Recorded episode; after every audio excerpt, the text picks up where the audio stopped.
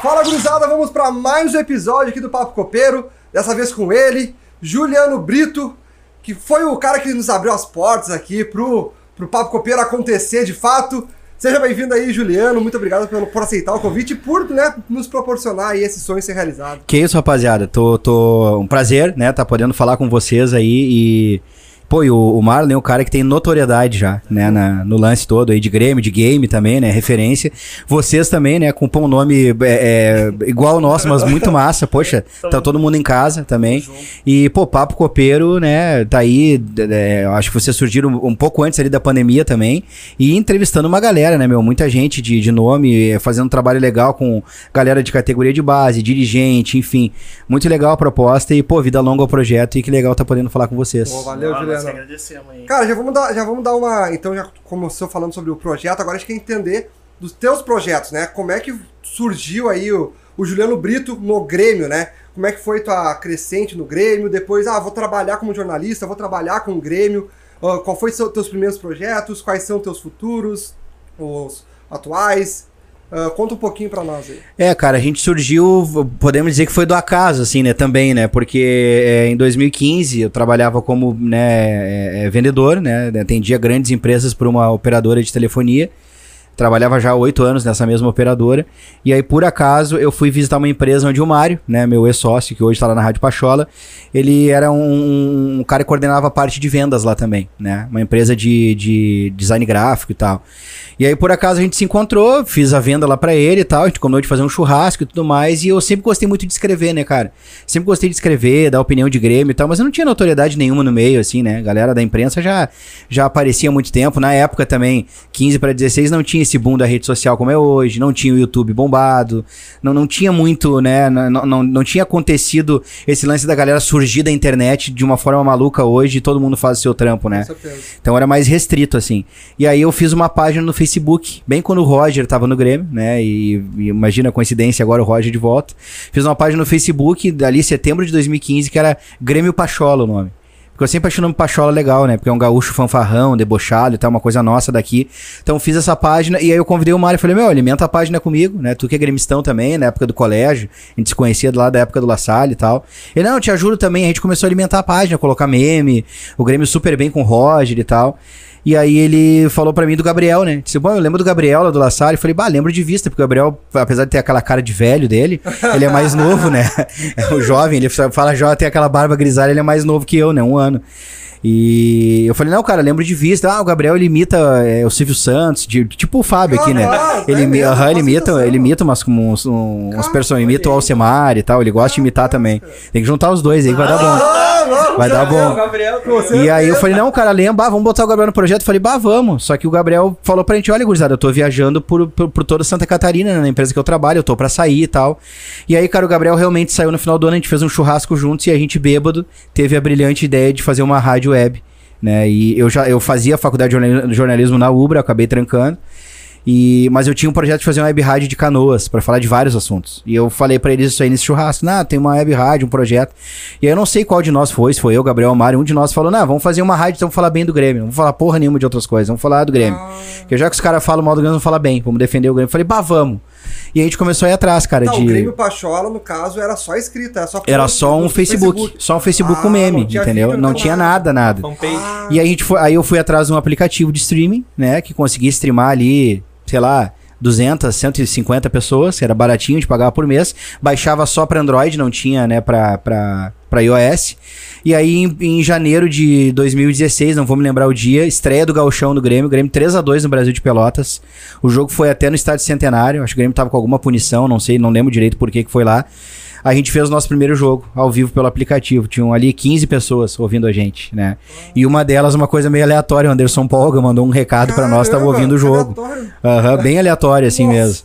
E aí só foi, né, cara? Daí a gente começou a dar informação, começou a postar coisas no Facebook. Eu não tinha Twitter, eu não tinha Instagram, eu tinha só o Facebook, então eu postava tudo no Face, informação, tudo por ali. E foi legal que, cara, no final do ano, né, na final da Copa do Brasil, imagina, o primeiro jogo nosso tinha 15 pessoas. Final do ano na Copa do Brasil tinha 15 mil no aplicativo, ouvindo Caramba, a gente. Né, na final da... E o Polga tava lá com a gente na cabine, fazendo o jogo. Nossa! Ele comentou o jogo com a gente. Foi massa que a Globo Minas convidou ele, ele não foi. Ele preferiu lá com a gente. Tanto que no vídeo do gol, né, que aparece lá na cabine, eu, eu narrando o jogo, os guris todos ali, tá o Polga lá no cantinho, assim, junto com a gente Nossa. na cabine. Então, bah, foi muito legal, cara, porque a gente não esperava que fosse ser tão rápido, assim, que fosse uma coisa que a galera ia aderir entendeu? Pois é. E eu lembro que a gente tava entrevistando, aí a gente alugou, aí a gente deu um peitaço, alugou uma sala, eu parei de trabalhar na Claro, minha família ficou louca comigo, porque, pô, vai deixar. Eu ganhava bem, não ganhava mal, cara. E aí dei um peitaço, comprei um carro zero, comecei a fazer Uber, bah, foi uma loucurada, assim, meu, tudo nesse ano de. Tudo de, nesse ano de 2016 para 17. E aí eu lembro que a gente não tinha canal no YouTube ainda, né? Tava recém começando, a galera queria fazer, né, canal de YouTube. Do, eu digo do esporte, do futebol, é, assim. Tinha muito. E aí no Facebook não era permitido fazer live. Só celebridades poderiam fazer, ou páginas de empresas que o Facebook autorizava. Era uma coisa maluca, velho. E aí eu mandei um e-mail, uma solicitação pro Facebook.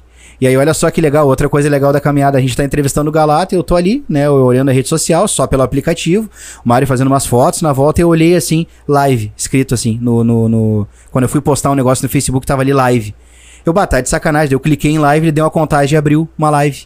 Né? Aí, eu, bah, aí deu o celular na mão do Mário, a gente começou a filmar, ia lá dentro do olho do Galato, filmava a cara dele, assim. É, tem até, deve ter até hoje lá no Facebook, lá da Pachola, deve ter essa entrevista pra galera ver. E aí, do nada, a gente começou daí a fazer os vídeos no Facebook. Então, cara, eu, eu, eu digo o seguinte: é, é, se filmar na cabine, filmar programa em rede social, cara, quem começou praticamente foi a gente, velho, a fazer isso. Porque ninguém fazia. Aí eu comecei a ver a, a Rádio Grenal lá filmar o Haroldo de Souza narrando gol na cabine, daí a, a Gaúcha começou a filmar o Pedro Ernesto, a própria Rádio do Grêmio começou a se filmar de lado, depois assim na cabine também, e eles já existiam com a proposta identificada. É. Então, bah, a gente começou a fazer um, um, lance muito massa, velho, e que, poxa, daqui a pouco, é, eu não gosto de ficar dizendo isso, parece que eu tô me achando, mano, não tem nada a ver. Daqui a pouco abriu porta pra uma galera começar a fazer trampo de Grêmio, até, o, até os do, do, do Corimão. Do, do Corimão. É. E até, até vou te dizer, quando a gente teve o um projeto junto com os guris lá da. da quando era o Intia Grenal na Jovem Pan, cara, quem introduziu a Rádio Inferno no, no, no, no, no cenário foi a Rádio Pachola, meu, porque a gente emprestou muito equipamentos para eles. O Gabriel é um cara que manja muito de técnica, manja muito de colocar no ar as coisas, um áudio perfeito, a imagem legal, enquadrada. Tipo, tu aí, meu, que tem. Sim. A gente brinca aqui, mas tem um monte de equipamento entende. E a gente ensinou, passou todo esse know-how pros guris do, da Rádio Inferno.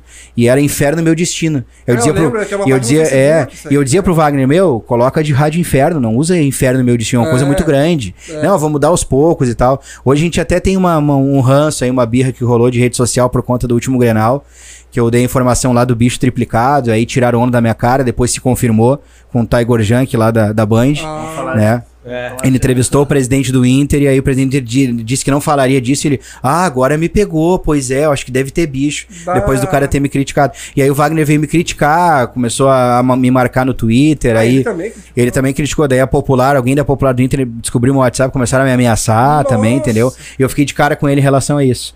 E fiquei de cara também porque ele fez um vídeo de hack de que tava o meu filho, né, meu? Ah, Quando o Grêmio tava caindo. Pô, e eles é, tirando onda. Um pouco, e eles tirando onda do Bruninho, entendeu? Então, pô, meu, tira onda de mim, mas não do Bruninho, é, sabe? Aí eu, a gente reivindicou direito autoral avisou eles que tava reivindicando que ia acabar levando o strike e eles tiraram o vídeo do ar daí, né? Porque assim, cara, quando a gente tinha a Rádio Pachola lá, lá com eles, né, a gente a gente não a gente não nunca folgou neles, meu. E, meu, o Grêmio tava para ser campeão da Libertadores. A gente tinha um projeto junto com eles. E eles estavam na Série B. Uhum. Sem saber se ia subir, naquele desespero, sobe, não sobe, ganha, não ganha. E, cara, a gente nunca marcou eles num post.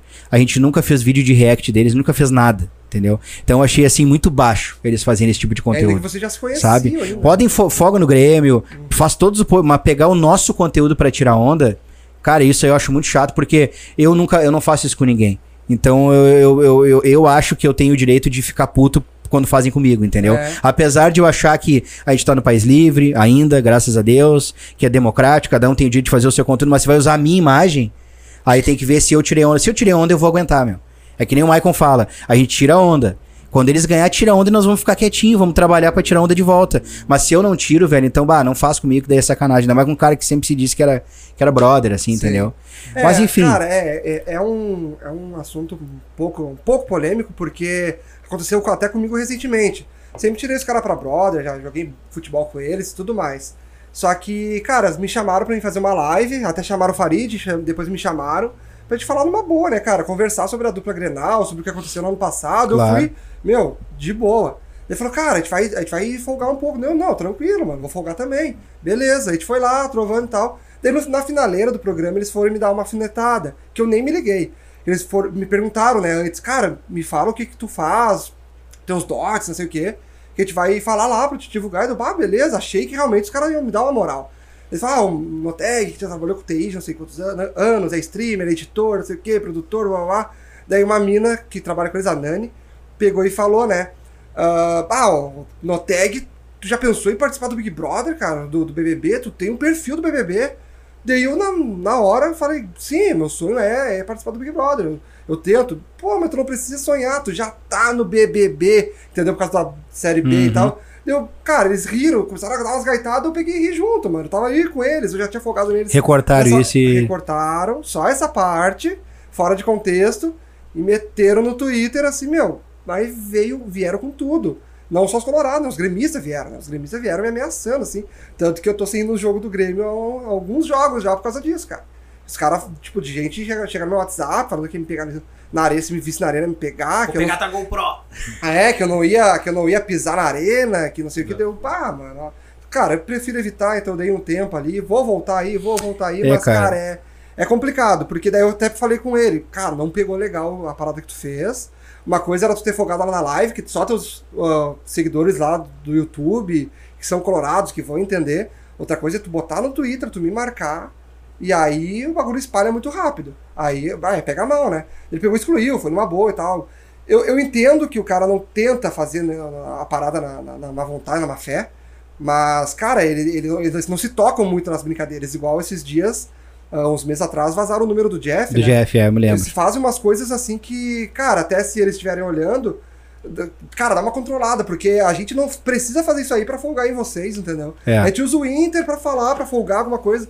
Mas não fazer coisa pessoal e, não, e, e folgar na pessoa, tá Não, ligado? mas se quiser que a gente faça o mesmo, a gente faz, cara. Porque, olha, desculpa, mas, cara, é muito mais fácil folgar no Internacional que folgar no Grêmio. Então. Hoje, né? Hoje, é, hoje cara, é muito mais fácil. Cara, é muito mais eles fácil. Mesmo a gente, mesmo a gente na, na Série B, cara, ainda é, é fácil folgar em vocês, cara. Querem, a gente vai pra guerra. Pronto, é isso. Continua... É, cara, é, é, é, é complicado, cara, porque assim, meu, eu, eu, eu, ah, desses seis anos a gente aprendeu muita coisa, né? E é pouco tempo ainda, meu. A gente tá só há seis anos na, na mídia do Rio Grande do Sul, vamos dizer assim. E um cara que eu agradeço muito, que nos estreitou esse caminho, foi o Dyson. Porque o Dyson Santana, além de ter a memória brilhante que ele tem, esse é um cara brilhante que ele é, né? Que eu admiro tanto. E graças a Deus ele tá com a gente, a nossa equipe. O Dyson é um cara que ele é um pouco mais velho que nós e ele já trabalhou em vários veículos no bastidor, né? Então, cara, a gente conheceu o Dyson em 2016. Não, 2016. 2016, brasileiro 2016. Campeonato brasileiro. Primeiro jogo dele com a gente foi um Grêmio São Paulo na Arena, né? Pela, pelo Brasileirão. E aí o Dyson, cara, é um cara que ele começou assim, ó, bah, não vai aqui porque esse cara é filha da puta. Ah, bah, não vai nesse cara da rádio tal, porque esse é mau caráter. Ah, bah, não vai ali, não, nem, nem, entendeu? Não, ali tu vai porque o cara é gente boa, dá pra ter uma resenha, pode pedir uma mão para ele. Cara, ele começou a nos dar toda a caminhada. E isso nos ajudou tanto, velho. A, a, gente criar uma rede de relacionamento importante, até com a galera da imprensa do estado. Porque tu não pode, não, ninguém, a gente não vive numa ilha, né? Então não dá pra gente simplesmente, não, vou quebrar os pratos com o fulano da rádio, tá? Foda-se, não sei o quê. Cara, eu sempre tento manter uma política de boa vizinhança e eu vou sempre ser educado com as pessoas. Se o cara foi deselegante, foi mal educado comigo, eu vou responder e não toco mais no assunto e não falo mais com a pessoa. Simples assim, entendeu? É, eu não vou fazer um bolo, um tumulto. Então, assim, eu, eu uso uma frase que a Keck me diz muito isso também. A gente conversa bastante. A gente sempre, na verdade, a gente sempre foi muito assim, né? Eu, eu tenho um perfil muito parecido com o dela, que é se preservar, velho. A gente sempre se preserva muito, sabe? Então, assim, cara, é, é difícil. Eu, eu nunca. O, o, Colar já me convidou uma vez pra gente fazer um negócio juntos, dele aparecer no nosso canal e eu no dele. Eu falei que não é legal, que a gente tem que se preservar, né? Porque hoje em dia tá cheio de maldoso na internet. É, Por mais que ele não vá fazer nada, e, e, eu admiro muito o Colar, o Lucas Colar.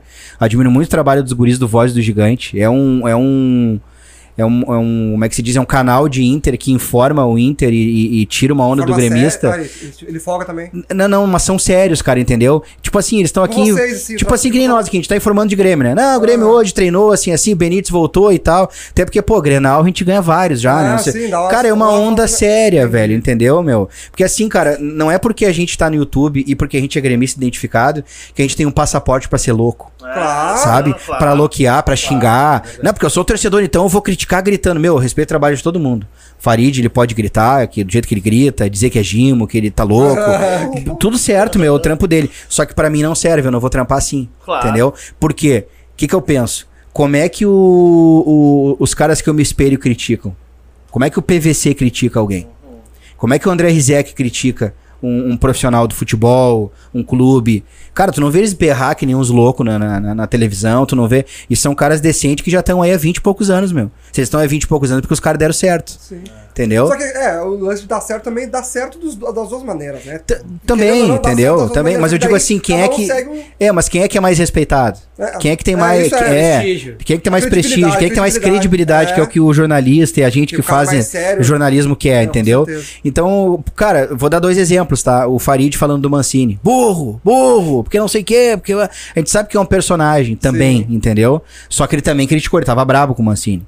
Aí tu pega o André Rizek e os caras de uma Sport TV, um, um, canal de futebol sério criticando. Olha, o Mancini é um cara inapropriado pro momento, o Grêmio não deveria ter contratado. Como é que acaba o ano e os caras ficam o Mancini? Não dá. É um erro enorme, mais um erro enorme da direção, papapá, papapá. Porque se o Mancini vê, se a família dele escuta, se alguém do Grêmio vê, é. tu tá fazendo uma crítica decente. Exato entendeu? Não vai te fechar a porta lá na frente. E isso não é medo ou, ou deixar de ganhar regalia. Muito pelo contrário, a gente nem ganha regalia do Grêmio, que é o que todo mundo diz, né? É. Ah, os influencers ou os cara que cobrem Grêmio ganham dinheiro do Grêmio. É. O, é, o Grêmio pede uma mão, não tem nada a ver, meu, entendeu? Mas, então acho que assim, a gente, a gente tem muito que se preservar e uma coisa que eu botei na cabeça.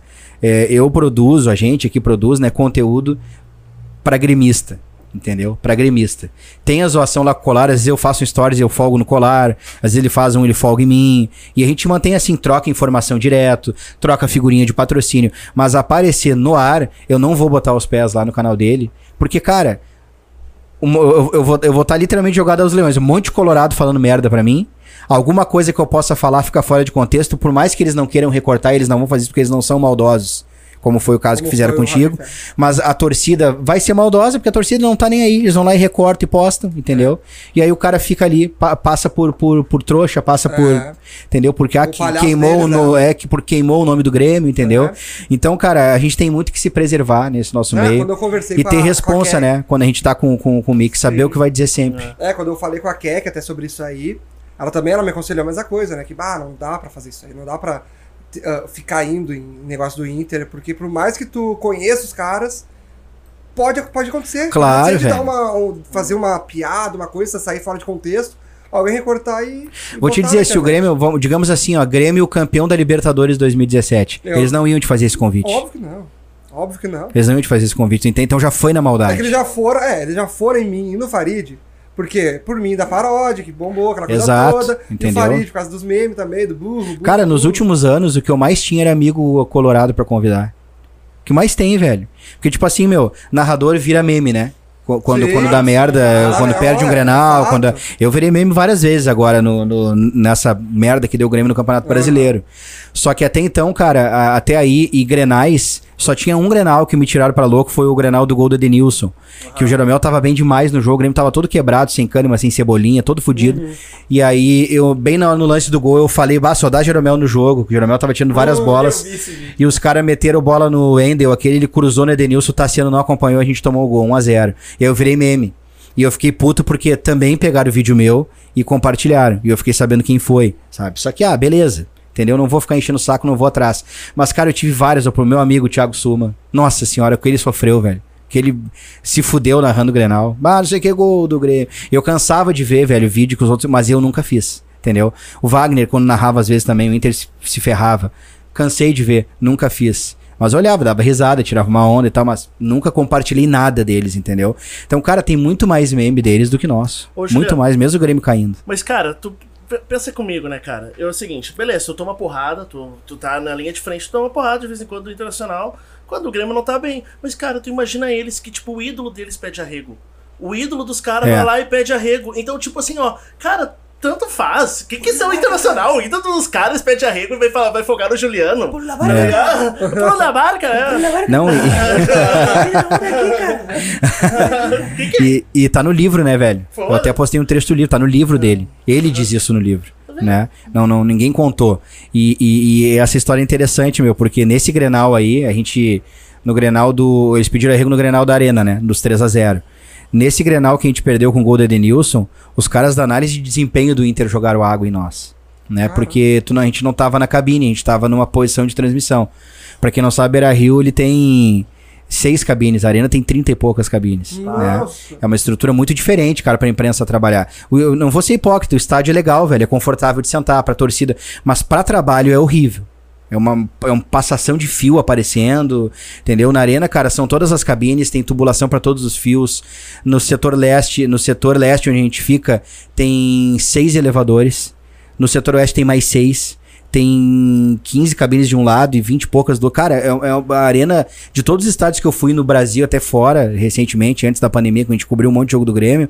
Cara, a arena é disparado o melhor estádio. Não é porque eu sou gremista. Não, É e, disparado. e a gente não precisa roubar a água do Guaíba também. Também tem essa. E, cara, é, é- e, e essa história é legal porque quando deu o gol, bah, a lona é muito bagaceira. né? E aí, e aí, cara, quando. Imagina quando começar a sujar aquilo ali encardida aí, como é que vai ser pra lavar? E aí, cara, quando dá o gol do Edenilson, eu senti que jogaram água na gente, mas eu tava narrando e não vi direito. E aí eu vi que deu um rolo ali, alguém empurrou alguém. Eles estavam numa janelinha, numa cabine atrás de nós. A imprensa não fica na cabine e fica na área de desempenho deles, mas beleza, é um direito deles. Aí falei com o Bagé, o Bagé notificou o Inter, não acabaram não sendo multados e tal, mas enfim, passou. E aí, cara, a gente cobre, co- cobre todos os treinos do Grêmio, desde a época da Pachola, agora na Copeira, até o Gabi tava lá, agora de tarde, agora de manhã. E aí o Maicon ligou, né, pro Gabriel, perguntando se a gente tava bem. Falou, ô, ô, Gabriel, vocês estão bem? Vi que deu um tumulto com vocês e tal. E o, e o Gabriel, não, Maicon, a gente tá bem, tá tudo certo. Ele, então tá, meu, hoje não era pra eu ir treinar, ele falou, porque quem, quem participou, pelo menos, do jogo, não iria treinar. Ele disse, mas eu vou ir, eu vou ir porque eu quero dar entrevista hoje. Porque eu tô entalado com os negócios e aí o bicho vai pegar. Porque pra quem não lembra, acaba o jogo, eles passam na frente do vestiário do Grêmio tirando onda, Ah, né? E aí o Maicon grita, não vem pedir arrego aqui depois não, gringo viadinho, não sei, ele fala pro Caramba, D'Alessandro, da lembra? Vocês lembram disso? Ele grita isso ali no, no túnel. E aí ele falou, ó, eu eu vou dar... E aí o que aconteceu? O Maicon chegou lá e começou só a correr ao redor do campo ali no CT, a, o, o transição fazendo atividade, e aí ele passou pelo Gabriel e falou assim, pergunta o que tu quiser. Mas faz uma perguntinha aquela, falou assim pro Gabriel, né? Aí o Gabriel faz a, a famosa pergunta: como é que tu recebe a corneta do Dourado? É a voz do Gabriel, né? Fazendo a pergunta. Ah, É o Gabriel que foi fa ele Foi o Gabriel, foi o Gabriel. É, né? Caramba. Como é que tu recebe? O Gabriel fez de propósito, entendeu? Aí ele, quem? Fala assim, aí acontece tudo aquilo que ele disse. E aí no bastidor pra nós ele falou, cara. é, é, foi lá no vestiário do Grêmio do Alessandro, bateu na porta do vestiário do Grêmio e disse que queria falar com o Maicon. Ah, Maicon, quero falar contigo. Fala assim pra ele. Maicon, já vou. Fala assim pra ele. O Maicon olha pro Ramiro, pro Marcelo, Jeromel, não vou sozinho, vamos juntos, né? Aí chega lá, tá o Moledo, o Lomba, o D'Alessandro, na famosa foto aquela, né? E aí o Jeromel, o Maicon, o Ramiro e o Groy. Acho que são esses aí que estão na foto. E aí o Maicon disse, que ele fala, ó, Maicon, eu, é, tá pegando mal pra gente, a gente tem família, a gente sai na rua e os caras ficam tirando onda e tal.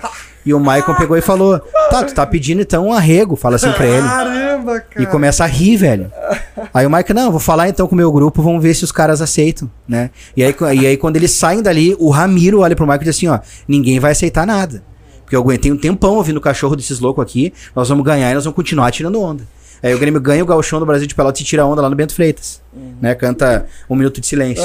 Entendeu? Então, bah, essa história é muito legal, velho. E tá no livro do Alessandro. O Alessandro diz que procura o Maicon, que conversa e tal. Como é Então, Peço arrego, né, cara? Porque fica difícil, cara. não fui pra entrevista dizer que não fui goleado em Grenal, fui goleado em Grenal. Perdi a hegemonia do Galchão, que era o único título que eu nunca fez um gol no Beira-Rio, né, do Alessandro? Nunca fiz, cara. Não, e ele é engraçado no Grenal dos 3x0 que eles pedem um arrego. O. O. O, o D'Alessandro na entrevista com a carinha assim, né? De bar, de bunda, assim, depois do jogo. Ele, ah, ninguém ia imaginar que o Jael ia fazer um gol daquele. Fala vezes, vai, muito engraçado, velho. Muito engraçado. Não, meu, eles sofreram, meu. O Grêmio, tem, o Grêmio hoje, Não, mas- na, história, na, na história dos Grenais, como um- o clube mandante, o Grêmio tem a maior hegemonia da história. Maior hegemonia, tem a maior invencibilidade da Aham. história.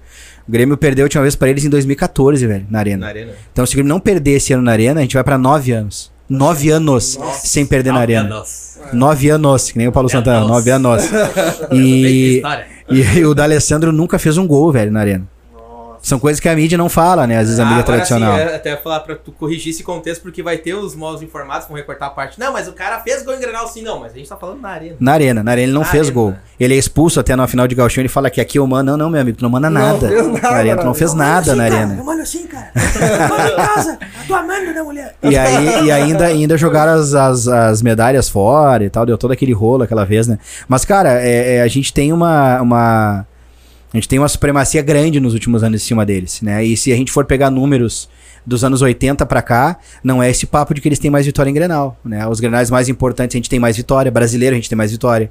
O visitante mais indigesto é o Grêmio em Campeonato Brasileiro. O Grêmio tem 13, tem 13 a 4 hoje, 13 vitórias a 4. Né, deles pro Campeonato Brasileiro.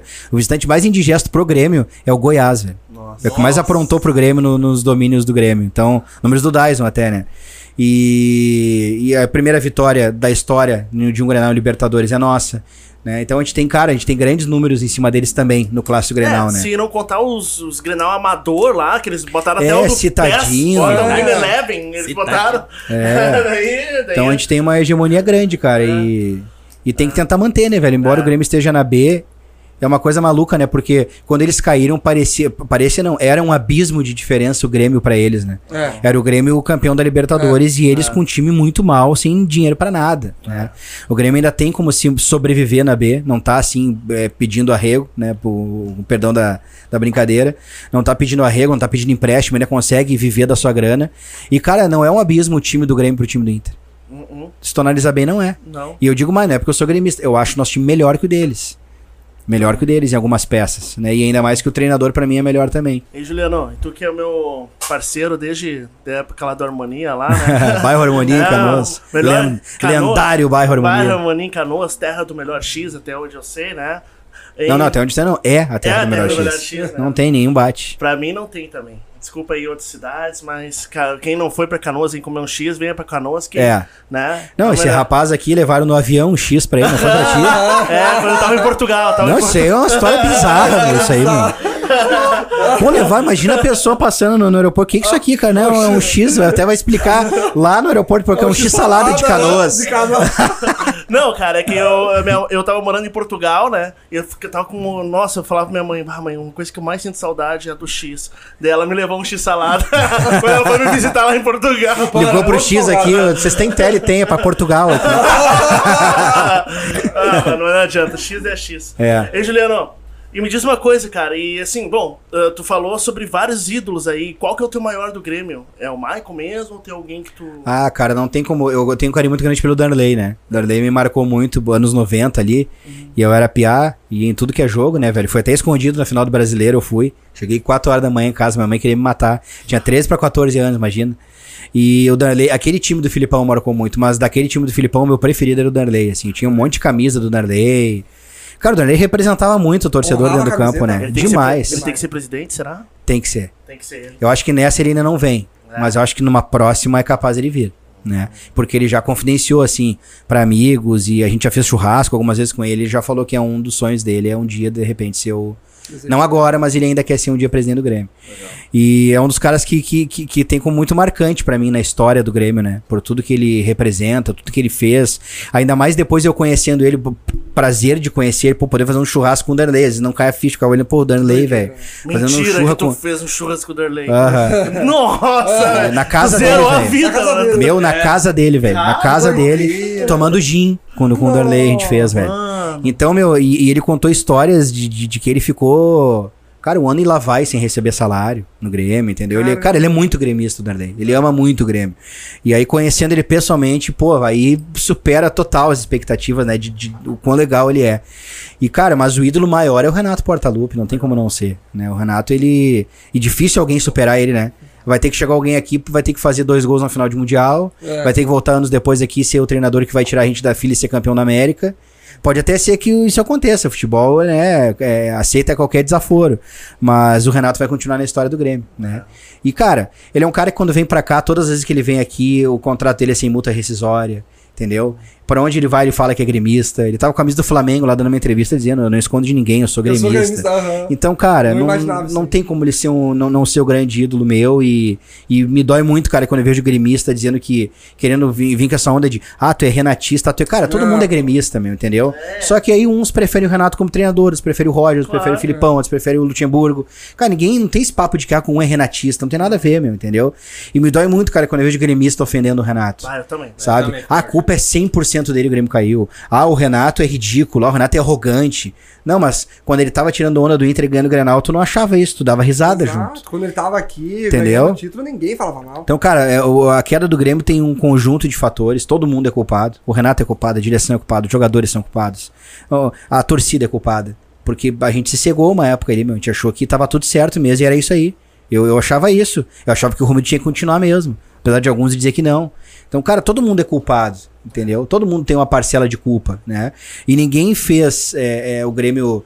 é, tudo que aconteceu com o Grêmio, ninguém fez de propósito. Todo mundo fez tentando acertar, velho, entendeu? E infelizmente acabou acontecendo isso. Claro, tem consequências, tem que cobrar, tem que fiscalizar. É um ano que a gente vai fiscalizar muito mais o Grêmio, vai cobrar muito mais. Só que a gente tem que usar as ferramentas que a gente tem, e a gente tem uma penetração grande na torcida, é, pro bem, né? Pra cobrar de uma forma decente, né? Pra mandar aquele WhatsApp pro dirigente, né? Pra mostrar que, ó, tá errado, ó, isso aqui que tá acontecendo não dá certo, entendeu? Tem um, tem um assunto que tá pra estourar aí que eu não posso dizer aqui agora, mas esse assunto eu já falava há muito tempo que tava errado, né? E acabou estourando, vocês devem saber, acabou estourando agora, há uns dias atrás aí, né? Acabou estourando uns dias atrás. ok. E tá rolando, Vai, uma, tá rolando, eu não posso dizer porque tá rolando uma investigação, Ah, até as pessoas serem, já sabe, né? Tá, já sei. Entendeu? É. Então, cara, eu, eu apontava que há muito tempo tinha coisa errada. É. Tinha gente incompetente, né, à frente desse, desse projeto no clube. E esse é o nosso papel, cara, né? Cobrar no bastidor e cobrar no microfone também. Entendeu? Acho que a gente tem que fazer isso, mas de uma forma decente, né, meu? Acho que se a gente for decente, é, é, conseguir estabelecer um diálogo com as pessoas, conseguir sentar e, e conversar, né? É, cara, o que tá acontecendo agora aí na guerra, né? Rússia, Ucrânia, não tem santinho na história, os Estados Unidos tá metido no meio, então não tem esse papo de cá, coitada, não é assim também. Mas, cara, eu sou totalmente contra a violência. Que, sentem, que sentem todo mundo e conversem, né? Sabe que é outro papo, a guerra, mas enfim. é, eu acho que a gente tem que ser primeiríssimo lugar decente, entendeu? Pra gente poder exigir decência das pessoas com a gente também. Ó, Juliano, aqui o Santanão entrando na pauta desse assunto, Juliano. Falando em guerra, tem um brilhante projeto. Pioneiro. O Juliano é pioneiro que nem eu. Era da RBS, dava cigarro. Você largou o cigarro, Juliano? Larguei. Largou. Coisa mais boa. É a saúde. É a saúde. O E tu não largou? impotente. Eu, Santana, tu sabes, né? Eu sou uma chaminé ambulante. Eu acreditava. Mas seguindo a pauta, a pergunta falando de guerra. Que não acho que não foi guerra, mas vou te perguntar: como é que foi tua saída da Paixão? Tu saiu de casa da Paixão? Ou tu, ou tu fazia que nem eu?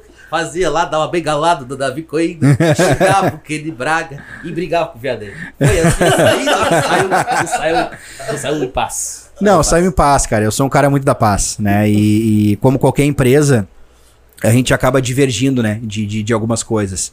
A gente já estava há cinco anos juntos, né? A gente, é, todos nós éramos colegas, né? Do La Salle aqui de Canoas, né?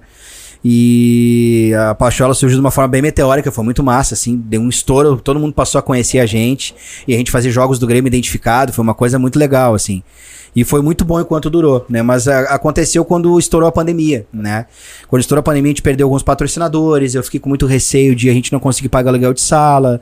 E a gente começou a discutir algumas coisas né, da, da, da, da empresa, né, cara? Ó, vamos manter, não vamos manter, vamos fazer de casa, vamos fazer de casa. Aí a gente já começou a divergir algumas coisas, tinham dois sócios que estavam entrando na sociedade, né? E aí, cara, é, há muito tempo eu já eu- eu pensava em sair, né? Apesar de ser um filho meu e, e- e até o nome eu que dei, né? Pachola. é, eu pensava em sair porque tava muito estressante a relação, né? A gente não tava se dando tão bem. E eu tinha medo de estragar, cara, um, uma amizade. Hoje a gente não tem tanto contato como tinha antes, né? Vou- digamos que voltou a ser como era antes de eu reencontrar o Mário, né? A gente não tinha tanto contato assim.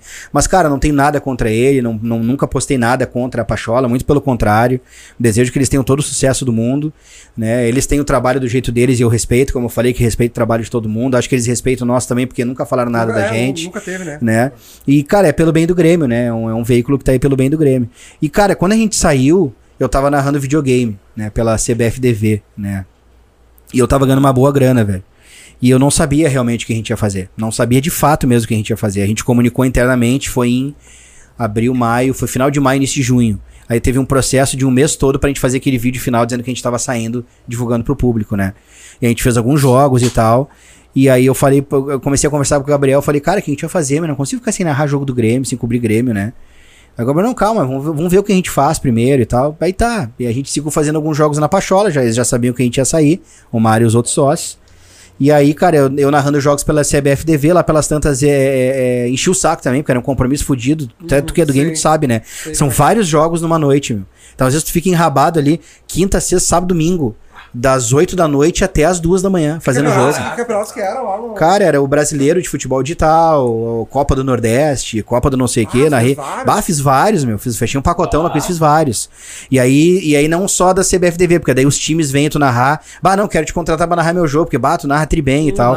Meu, no fim, tava eu e o Guerreiro, que me virou um parceirão Guerreiro, meu, ah, Guerreiro narrador. amigo. Gente finíssima, meu. Gente Aí a gente começou a virar meio que os bambambam, assim, todo mundo chamava a gente pra narrar. Era muito massa, assim, meu. Que massa. Ficou muito massa A mesmo. Só que, bah, meu, eu não conseguia narrar só videogame. Eu não. Eu começava a ver o jogo do Grêmio, eu, bah, como é que eu não tô narrando, cara, o jogo do Grêmio? Não, não tem como, velho, A entendeu? Pachola sempre fez a narração. Tu, tipo, quando, a Pachola estourou, tu era o narrador. Sim, sim, sempre Narrador, eu. sempre né? A, gente, a gente, quando decidiu fazer a Pachola, voltando um pouquinho, né, pra concluir sim, aqui, sim, sim. a gente. Bah, vamos fazer, vamos fazer. Tá, vai ter uma rádio, vamos transmitir um treino. Quer quem é que narra? Aí o, eu, o Gabriel e o Mário, a gente sentou na, na, na, na cama do Gabriel, lá no quarto, assim, né? O computador, os negócios. Tá, vamos botar um jogo aqui na TV e vamos ver quem é que sai bem, né? Falei, bah, meu, eu quero narrar. Falei assim. Eu sempre narrei desde pequeno jogo de botão, videogame. Ah, e eu curto. um- É, eu ficava enchendo o saco dos meus amigos na volta. Eles, ah, para de narrar, meu. E eu ficava enchendo o saco narrando o jogo. Aí os guri, tá, então vamos ver então. Aí o Gabriel sentou na frente da TV, não saiu nada, não saiu uma palavra. Ele olhou assim, ah, eu não consigo fazer isso aqui, meu. Não vai sair nada. Aí o Mário sentou assim, sentou e já levantou, não, eu não vou conseguir, bah, vai tu. E eu já saí narrando, meu. A gente botou o Grenal do 5x0 do Juliano. Que da né, do, do, o Juliano abre o, o placar e tal. Aham. E aí de- decidiu que eu ia narrar, a gente montou a equipe, o Gabriel comentando, o Mário rede social, né, reportagem também e tal. E a gente foi aprendendo um com o outro, meu, e, e baseado no que a gente já tinha visto. Mas daí voltando pra nossa saída. Aí a gente, é, quando tava perto de anunciar, né, pro grande público, eles já sabiam que a gente ia sair, a gente sentou e o Gabriel, meu, o que, que nós vamos fazer? Eu não fico longe do Grêmio. Gabriel, meu, eu vou cobrir CT e vamos fazer um veículo, a gente faz o YouTube, cara. Eu faço reportagem, coloco tudo no ar, porque ele tem a manha de botar no ar e tu narra. E continua dando as tuas informa- informações e fazendo vídeo no, no YouTube, meu. Não vamos ficar longe do Grêmio. Né? Daí a gente faz um trampo do jeito que a gente acha, né? Já que a gente tava entrando em divergência lá, né? E, mas enfim, respeito o trabalho de todo mundo. Beleza, a gente anunciou, né, pro grande público e tal. Dia 15 de setembro de 2021 a gente decidiu fazer a. De 2020 a gente decidiu fazer a, a Copeiro TV, né? E foi muito legal, cara, porque bah, foi um desafio foda tu começar tudo de novo, né? Eu, a gente tá passando ainda por coisas que a gente passou lá no começo. De tu falar com o patrocinador, tu não ter tanto alcance. Ah, sim. toda uma treta, entendeu, velho? Apesar da, da galera nos conhecer, né? E tá sendo muito legal, cara, porque a nossa proposta é fazer um lance bem sério, assim, entendeu? Fazer um lance bem sério. É, fazer uma cobertura de Grêmio séria. Porque eu vejo que a galera que cobre Grêmio hoje, a maioria, né, é, tem um linguajar mais solto, né? Tira bastante onda, é meio loucão que nem o Farid, né? É um baldaço, é a Rádio Inferno que sacaneia, quarta vídeo dos gremistas lá pra postar, entendeu? tem, faz paródia. É, tag que faz ansiedade. Tem até hoje a figurinha dele. Ansiedade. Ele, sabe? Então, assim, é, é, e, e aí eu falei pro Gabriel, cara, tem um trabalho legal, e eu não tenho vergonha nenhuma de dizer, que é dos guri do Vozes. Que é um trabalho super sério. Eles tiram onda na medida certa. Tem o Colar, que é um puta repórter, informa muito bem a torcida do Inter. Eu- Eu falei, meu, acho que a gente pode fazer uma coisa parecida com eles, mas com a jornada esportiva. E aí a gente começou, velho, entendeu? Vai errando um monte de coisa no começo. acertando, enfim, agora vai ter um todo um layout novo de estúdio. A gente vai seguir com um layout de podcast, mas só pra podcast. Para as lives jornada vai ser um outro layout diferente, né? Até já falei nas lives, a gente vai fazer uma bancada de frente, né, grande, tipo um jornal nacional assim, entendeu? Vai ser um negócio massa com câmera na cara, com um recorte de várias câmeras, vai ser um negócio legal que a gente quer fazer. Sabe? De terno, não, também não. Não, não, de terno não. não, mas vai ter um. Bonner, boa Vai noite. ter, é, boa noite. Aí vira pra outra câmera aqui, ó, né? E, não, mas vamos ter um apolinho, né, da Copeiro TV, vamos estar sempre uniformizado, a gente quer, entendeu, fazer um padrão assim. Ah, massa. E, cara, eu desejo sucesso pra todo mundo, velho. Pra todo mundo. Tem espaço pra todo mundo, pra toda a galera. E acho que é, é, se tratando de Grêmio e a galera podendo ajudar o Grêmio, porra, tá, tá ótimo, tá de bom tamanho. Pô, show de bola, cara. Ah, cara, até os guris me falavam, eu não, eu não sabia, confesso. Uhum. Tu fez um livro, né, cara? Um livro sobre. Escrevi um livro, tá aí, é, ó. Tá aí em cima, tá aí. Tá aí, tá aí. Conta um pouquinho desse livro, qual foi Cara, a ideia, que, foi muito massa, pode velho. encontrar nesse livro, até pro pessoal quiser comprar. Tá à venda? Não tá Aí, mais, não já tá foi mais. quase tudo. Foi Ah! quase tudo. Eu, eu tenho uma unidade pra deixar com você, pode ficar com essa aqui. Olha, olha aí, olha. Ah, esse aqui era pra uma ouvinte. Eu vou deixar um outro, porque esse aqui era pra uma ouvinte nossa, tem até Tá, dedicatória não, pra ela. Um abraço pra. Tati. Perfeito. E, cara, esse livro foi legal, velho, porque é, é, a editora é primeiro lugar o nome, é uma editora es- especializada em, em- em- Primeiro lugar, o nome já diz, no primeiro livro, né, de alguns escritores. E eu achei eles no Instagram, e aí eu comecei a fazer algumas perguntas pra eles ali e tal, como é que funcionava pra publicar um livro. E aí eles fizeram uma proposta de escrever um livro, né? Viram que eu tinha. Ah, tem alcance legal, quem a gente faz uma coisa juntos e tudo mais. E, e- enfim, eu sempre gostei muito, cara, de crônicas do cotidiano, né? Não tu fazer um livro contando uma história, uma trajetória, uma biografia, mas crônicas, né? Tu contando pedacinhos de, de, de, de coisas que aconteceram contigo relacionadas a um determinado assunto que tu ama, né? E colocando isso num livro. É muito parecido com o que a Marta Medeiros faz, o, o- o- Eu o- fazia muito isso, na contracapa. fazia muito isso também. Tem um livro Eis o Homem, que é do Paulo Santana, que tem aqui até. Tá até aqui Gênio idiota. Tem o gênio idiota também. também. E, cara, tem o que faleceu agora, o Arnaldo Jabor, tem um livro que é, poxa, Amor é prosa, sexo é poesia, ele escrevia muito bem também. É, enfim, e aí eu, baseado nisso, eu resolvi fazer esse livro, cara. Então aí conta, e tava bem naquele fervor do Grêmio recém-campeão da Copa do Brasil e da Libertadores 17, ele foi publicado em setembro de 18. Setembro não. Ah, É, sete- setembro para outubro de 18.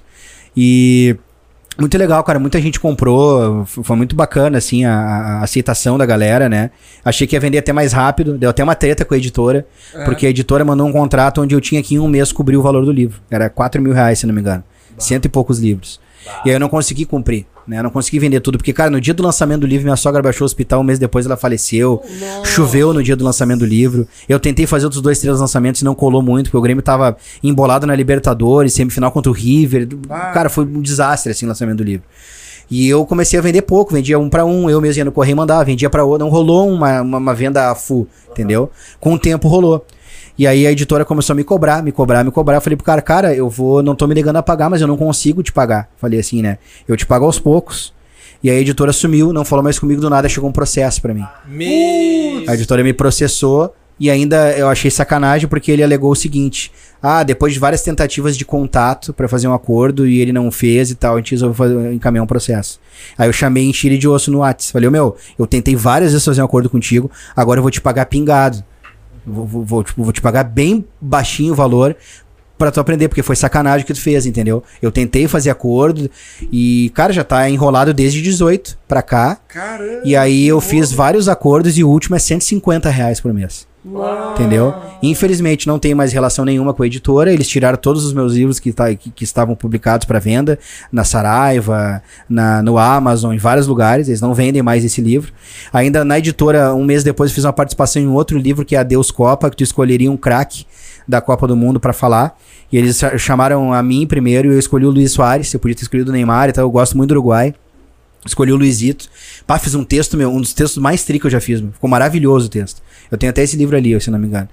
E, mas infelizmente, cara, não tem mais nenhuma relação com a editora, né? Uma pena, o primeiro livro que eu publiquei ter acontecido isso. Sim. Mas tá aí, cara. Uma, uma coisa fica de legal, né? Pô, tô na Biblioteca Nacional, né? Tá lá meu nome, tá lá o registro do meu ah, livro. legal, é. Bah, isso é animal, velho. Saber que tem um livro. mais? Ah, eu penso, Entendeu? cara. Tava até falando com o Daniel Vidal esses dias, o Dani, que é nosso produtor, nosso comentarista, nosso Aham. faz tudo. Falei pro Dani pra gente fazer um livro do Tarciso, meu. Bah, O Flecha, muito né? verdade. Muito A gente tem a irmã dele, a irmã dele, a filha dele viva ainda, né? Trabalha no Grêmio, vai ter muitos anos de vida, óbvio, né? Ela é nova Sim, ainda. sim. E a gente tem a filha dele aí pra poder nos ajudar, né? E seria um livro muito legal. O cara que mais vestiu a camisa do Grêmio na história, campeão do mundo. Ele chega no Grêmio antes de 77, quando o Grêmio tava fudido, né? Não ganhava do Inter nada. E, enfim, ele, ele, cara, ele ganhou tudo com o Grêmio, cara. Ele ganhou o brasileiro, ele ganhou Libertadores, ele ganhou o Gauchão, ele quebrou a hegemonia em 77. Ele, cara, ele é um cara fantástico, assim, o Tarcísio, né? É, Tudo que Julião. ele representa com a camisa do Grêmio. Não sei se choveu, chegou a ver aquele movimento nas redes sociais, até eu publiquei também, pra fazer o do Tarcísio, o Flecha Negra, um mascote do Grêmio, quem sabe? O que, que tu acha dessa Bah, ideia? muito massa, meu. Eu acho é? muito massa. Isso. É trio mosqueteiro, é legal, entendeu? Só que, pô, é, é o lance do, do, do, do Tarciso, cara, a gente tá colocando como mascote do Grêmio um cara preto. É. Isso é do caralho, né? Isso é do caralho e tá, é, e, e- e tá homenageando um ídolo nosso. Nossa. E é muito massa, né? O lance da flecha. É, a- quando perguntaram, pô, mas quem é esse cara aí, mascote do Grêmio? Quem é esse, esse bonequinho, né? história Não, não, a história é que foi o cara que mais vestiu a camisa do Grêmio, campeão do mundo, né? Ele, ele era o Flecha, ele corria muito. Bo- Muitos dizem que como ele, como o Flecha Negra, é, a história dele é a seguinte, ele vem da América do Rio em, se- em 68, não, 68, em 71, se eu não me engano, ele vem da América do Rio, trocado pelo, pelo Flecha, não, desculpa, errei tudo. O Flecha Branca vai pra América do Rio em 71 e o Tarciso vem pra cá. Então foi o Flecha Branca pelo Flecha Preto, pelo, pelo Flecha Negra. Então dizem que o apelido do Tarciso justamente é Flecha porque foi o Flecha pra lá e ele veio pra cá. E aí ficou Flecha, entendeu? Mais tri ainda. Mais tri Mais ainda a história. Então, o Flecha, ele vem do Flamengo, o Flecha que faleceu. Ele vem do Flamengo de, do, do- de Caxias, que é o Caxias hoje. O clássico era Flaju lá na antiga, agora é Caju. Então, eles mudaram o nome de Flamengo pra Caxias. Ele vem do antigo Flamengo em 68, vem pro Grêmio. E em 71, cara, ele marca história, o Flecha, porque ele, o Grêmio ganha a Copa Internacional de Porto Alegre, dentro do Beira Rio. E a primeira vitória é, da história do Grêmio é, em cima do Inter no Beira Rio tem gol do Flecha. O Grêmio vence o Inter dentro do Beira Rio. Né? Depois ele faz o primeiro gol olímpico da história do Estádio Olímpico em Campeonato Brasileiro. Flecha faz. Ele faz, ele participa da primeira vitória do Grêmio e da primeira vitória da história do Campeonato Brasileiro é do Grêmio no São Paulo, do né, Grêmio em cima do São Paulo no Morumbi, né, gol do Escotar e do Flecha, um 3 a 0 o Grêmio aplica no São Paulo. Então tem uma passagem histórica no Grêmio também o Flecha branca. Mas é, é- essa ideia do Tarcísio pra mim é sensacional, meu. Até porque o Grêmio tem essa peste de ah, o clube racista. É. O clube, en- entendeu? Isso foi uma pergunta que eu fiz, cara. A gente fez uma reunião dos cônsules comunicadores com o presidente Romildo, né? E a gente podia bater um fazer um bate-papo com ele, fazer umas perguntas. Eu fiz três numa, né? E eu gosto muito do lance da pauta social, entendeu? Da parada, né? De, de, de incluir as pessoas, de, sabe? E eu perguntei pra ele três perguntas, Romildo, numa. E eu não te pergunto mais nada, eu fico só ouvindo hoje.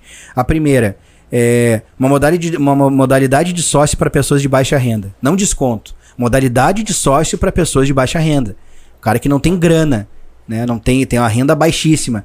Vai lá e vai ser sócio e ele vai ter um cantinho no estádio para ele. Sei lá, 6, 7 mil, 8 mil ingressos. Segunda, camisa do Grêmio a preço popular. Mas não uma camisetinha de algodão com o símbolo do Grêmio.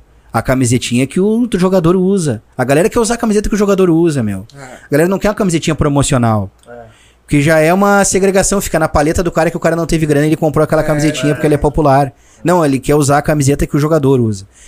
Preço popular de uma, de uma tiragem a preço popular, sei lá eu. E a terceira é mais propagandas em TV aberta, não só institucional, ou seja, através do Grêmio, TV aberta, mostrando que o Grêmio é um clube que combate os preconceitos, não só o racismo. Isso eu sinto falta. Não é só, ah, come, vai começar o jogo, meia hora antes entra a gurizadinha com uma faixa lá na, no- na arena. Isso não adianta. Ah, é o clube de todos. É. Não, não, não dá, né?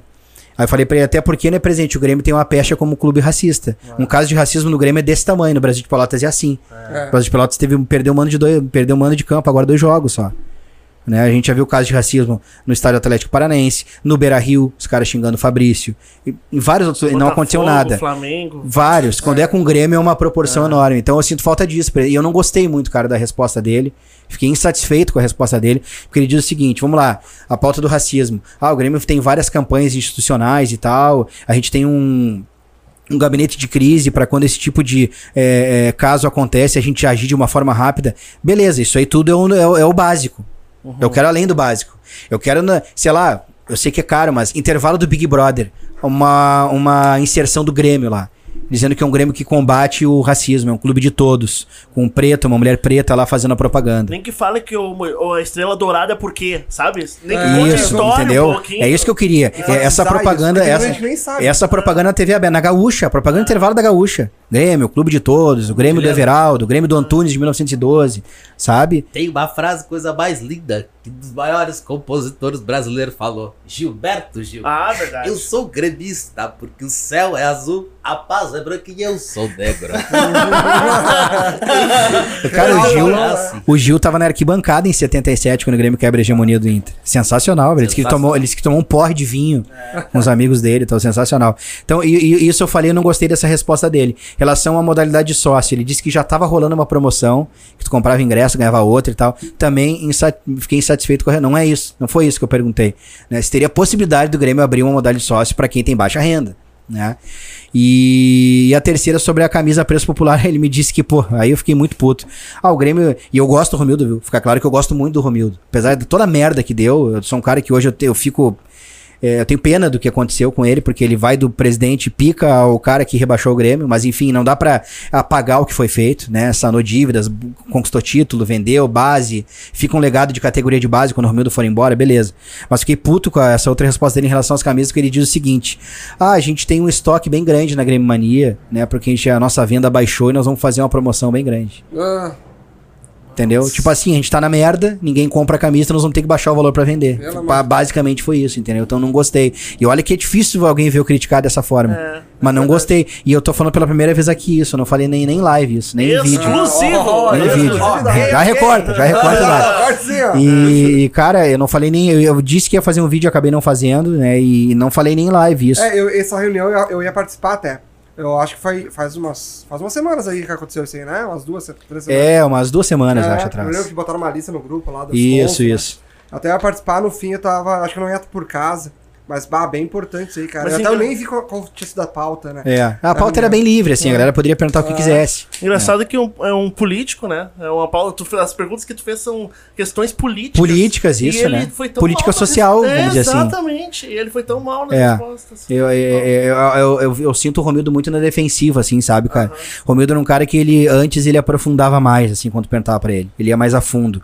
Hoje tu vê que ele ele não vai tão a fundo porque ele tá na defensiva. Uhum. Porque a, a pergunta para ele é sempre uma chapuletada. É. Né? O Grêmio vai ganhar o Grenal do digamos assim, o Grêmio ganhou o Grenal do Beira Rio. Romildo vai pra coletiva. Meu, vai vir uma pauleira. Uhum. Vai, vai, alguém vai dar uma é. paulada. Entendeu? No sentido de, ah, agora tu acha que tá tudo bem porque ganhou, né? Ah, a direção acertou é, sem querer com o Roy. Meu, vão criticar, entendeu? É. Vai dar. E tem que criticar, meu. Foram incompetentes. Tem, tem. Né? O Grêmio caiu por pura incompetência. Uhum. E é uma pergunta que eu faço muitas vezes e eu falo muito com o Marcos Herman, né? Eu tenho um caminho muito aberto uhum. com ele, assim. e, e, e e não sou um cara que tô aqui para defender gestão, não tenho lado político nenhum, né? Mas é uma pergunta que eu, eu fiz para ele, né, no final do ano passado, onde errou a diretoria do Grêmio? Porque às vezes que eu conversei com ele, com o Romildo e tal, é sempre, ah, foi a Covid, ah, o, o, o Thiago Nunes não encaixou o time a tempo, ah, o Filipão, os jogadores, ele perdeu a mão com os jogadores, mas é a diretoria onde é que errou, né? E aí ele faz uma autocrítica e ele fala, olha, em contratações, a gente deveria ter é, é, recolocado o Grêmio nos trilhos de novo, fazendo contratações pelo menos à altura das que a gente perdeu. E isso a gente não conseguiu fazer. A gente foi incompetente nisso. Até o próprio Marcos Herman, ah, me corri se eu estiver errado. Porque eu vi até no Twitter isso, eu não cheguei a, a consultar. Mas parece que ele falou numa entrevista, sei se foi na Guaíba, se foi na, na Grenal, que até referente ao Douglas Costa, ele, ele tava com o pé atrás de trazer. Ele tava. Que ele foi tava. muito pela torcida, né? Ele, eu perguntei pra ele, né? Eu, falei, a torcida caiu em eu falei pra ele, como é que fica o Douglas Costa agora, né? Ele, olha, a gente tá com um pepino na mão. Agora dá pra dizer que o Douglas Costa foi embora. Uhum. A gente tá com pepino na mão porque o cara não quer jogar aqui. Ele tá mentindo que quer jogar aqui, né? Não quer jogar aqui. E é um salário gigantesco. A gente não tá conseguindo encaixar ele em nenhum time. E nós vamos ter que acabar ficando com ele aqui. E ele não vai baixar salário, não vai nada. Entendeu? Ele, ele vai acabar ficando, né? E aí eu falei pra ele, Bai, por que, que tu contratou? Né? E eu não tô te criticando, tô te perguntando só. Ele, cara, imagina se eu não contrato. Ele falou, imagina se eu não contrato. Iam cair em cima dele. O cara tá na Juventus com 30 anos, falou a vida toda que ia voltar pro Grêmio. Imagina o, diri imagina o dirigente que não trouxe o Douglas ah, Costa que se ofereceu que pro Grêmio. Até hoje fala do Cidade Dias aí, que ele ah, perdeu o, o Ronaldinho, Ronaldinho Gaúcho. É. Imagina essa daí do Douglas Costa, entendeu? Então, complica. Imagina, o Grêmio ia cair, de repente, e aí iam dizer mais isso. Ah, porque não veio o Douglas Costa. Exatamente, entendeu? De repente, se o Douglas então, Costa cara, eu não tiro a razão da direção nessa, de ter, contra... de ter trazido o Douglas Costa. Não tiro a razão de ter trazido o André, o Marinho, o Tardelli. Cara, foram tentativas válidas. Quem é que não, não queria esses caras? E a torcida Tro... quis, né? Todos é. eles. Não, mas trocar o, trocar o Everton fake pelo Luciano. É que aí tem uma história, cara, ah, nisso aí. Conta aí. Pelo seguinte: o Diniz, quando chega no São Paulo, ele pede o Luciano, que foi atleta dele no Fluminense naquele Fluminense que tocou 5 a 4 no Grêmio, quem rouba a bola do, do Júlio Chester aqui é o, o Júlio Chester é boa, é o, o Luciano, meu, para fazer o gol, ou acho que o quinto gol, né? E, e, e o Diniz pede o Luciano lá no São Paulo. E aí o que que acontece? O, liga pro Luciano, ó, te quero aqui no São Paulo. Você tá na reserva do Grêmio aqui, tu vai ser meu titular. Aí o Luciano vai no Renato, vai na direção, bah, eu quero ir pro São Paulo. E aí tu faz Ah, como? ele pediu Ele pra- pediu. E aí tu faz como? Tem que arrumar um negócio com o São Paulo. E aí tu tá, no, tu tá amarrado, porque o jogador quer ir embora, o treinador lá pediu o cara, já deu o cantinho da sereia nele, o cara não tá mais com a cabeça aqui. O cara já pediu pro Renato, que é o treinador atual, pra ir embora. E aí tu tem que catar qualquer um no São Paulo, que o salário seja condizente, entendeu? Pra, pelo, pra encaixar o negócio. E o brick que deu foi o Everton. Que é outro que não foi tão criticado assim quando teve o negócio. Claro Passou a ser muito criticado depois. É, Lembra todo mundo dizia, bah, o reserva perfeito pro Alisson. O Alisson tava com um cartaz no Grêmio, né? Ah, o reserva perfeito pro Alisson, faz a mesma função, se não lesionar tanto tá bom e tal. E, cara, foi o que deu pra fazer de E negócio. aí, Juliano? Entendeu? E o Everton Fake fez um gol na final da estadual, né? É. bucha, né? Uma bucha. Aliás, a única coisa legal que ele fez. Narrei, visão. narrei, narrei. ele Iludiu gol. a gurizada. né? Ah. Não, não, não, não narrei. Não, a gente não tava com a copeira ainda, não narrei. Não tava. Ou tá. Não, não tava, não Não tava. Mas Acho Foi não, então. acho que não, acho que você não. Porque era, era a época 2020, da pandemia 2020. e vocês estavam, acho que, organizando É. essa parada aí. Tem Não me impressão- lembro 2020 agora, Isso, né? do Gauchão, né? 2020, eu acho. É, 2020, é, é. Ah, mas você não que tá. bucha, Vocês mano. abriram em setembro? Acho que ele tava na Pachola ainda. A gente É. narrou pela Pachola, Ah, tá. então. É, talvez. Pode ser que seja pela. Pachola. Eu, Juliano, eu tenho, eu tenho uma dúvida, tá? Beleza. Tu é um gremista e jornalista identificado. E digamos que tu tem uma bomba que pode prejudicar o Grêmio. Tu segura a bomba ou tu lança a bomba? Seguro. Várias vezes já teve várias bombas pro cara dar. E É. aí o cara O segura. cara não vai só pela mídia, né? Não, não, não, não. Se o Eu cara é gremista. Eu trato muito assim, meu, entendeu? Tem muita gente que trata assim, ó. Ah, informação, não posso segurar. O Esperoto é muito assim, né? Ah, eu não Ah, posso é. segurar a notícia, eu tenho que dar notícia. Aí eu, entrei, eu já entrei várias vezes de ver, meu amigo, me dou bem com ele, né? Como me dou bem com todo mundo. E aí eu várias vezes eu falo pra ele, "Basta, meu, tu não pode dar, cara, informação, eu tenho que preservar. Cara, eu sou jornalista e eu trabalho assim, entendeu? Notícia sempre vem na frente, eu tenho que dar, não posso segurar. Mas, cara, eu seguro muito. Porque, meu, futebol é muito dinâmico. Às vezes tu tem uma informação e ela muda. Tu quer ver uma informação que a gente deu e se ferrou na época da Pachola? A gente tem muito contato de, ah, jogar amigo de jogador, né? É, dos próprios jogadores e tal.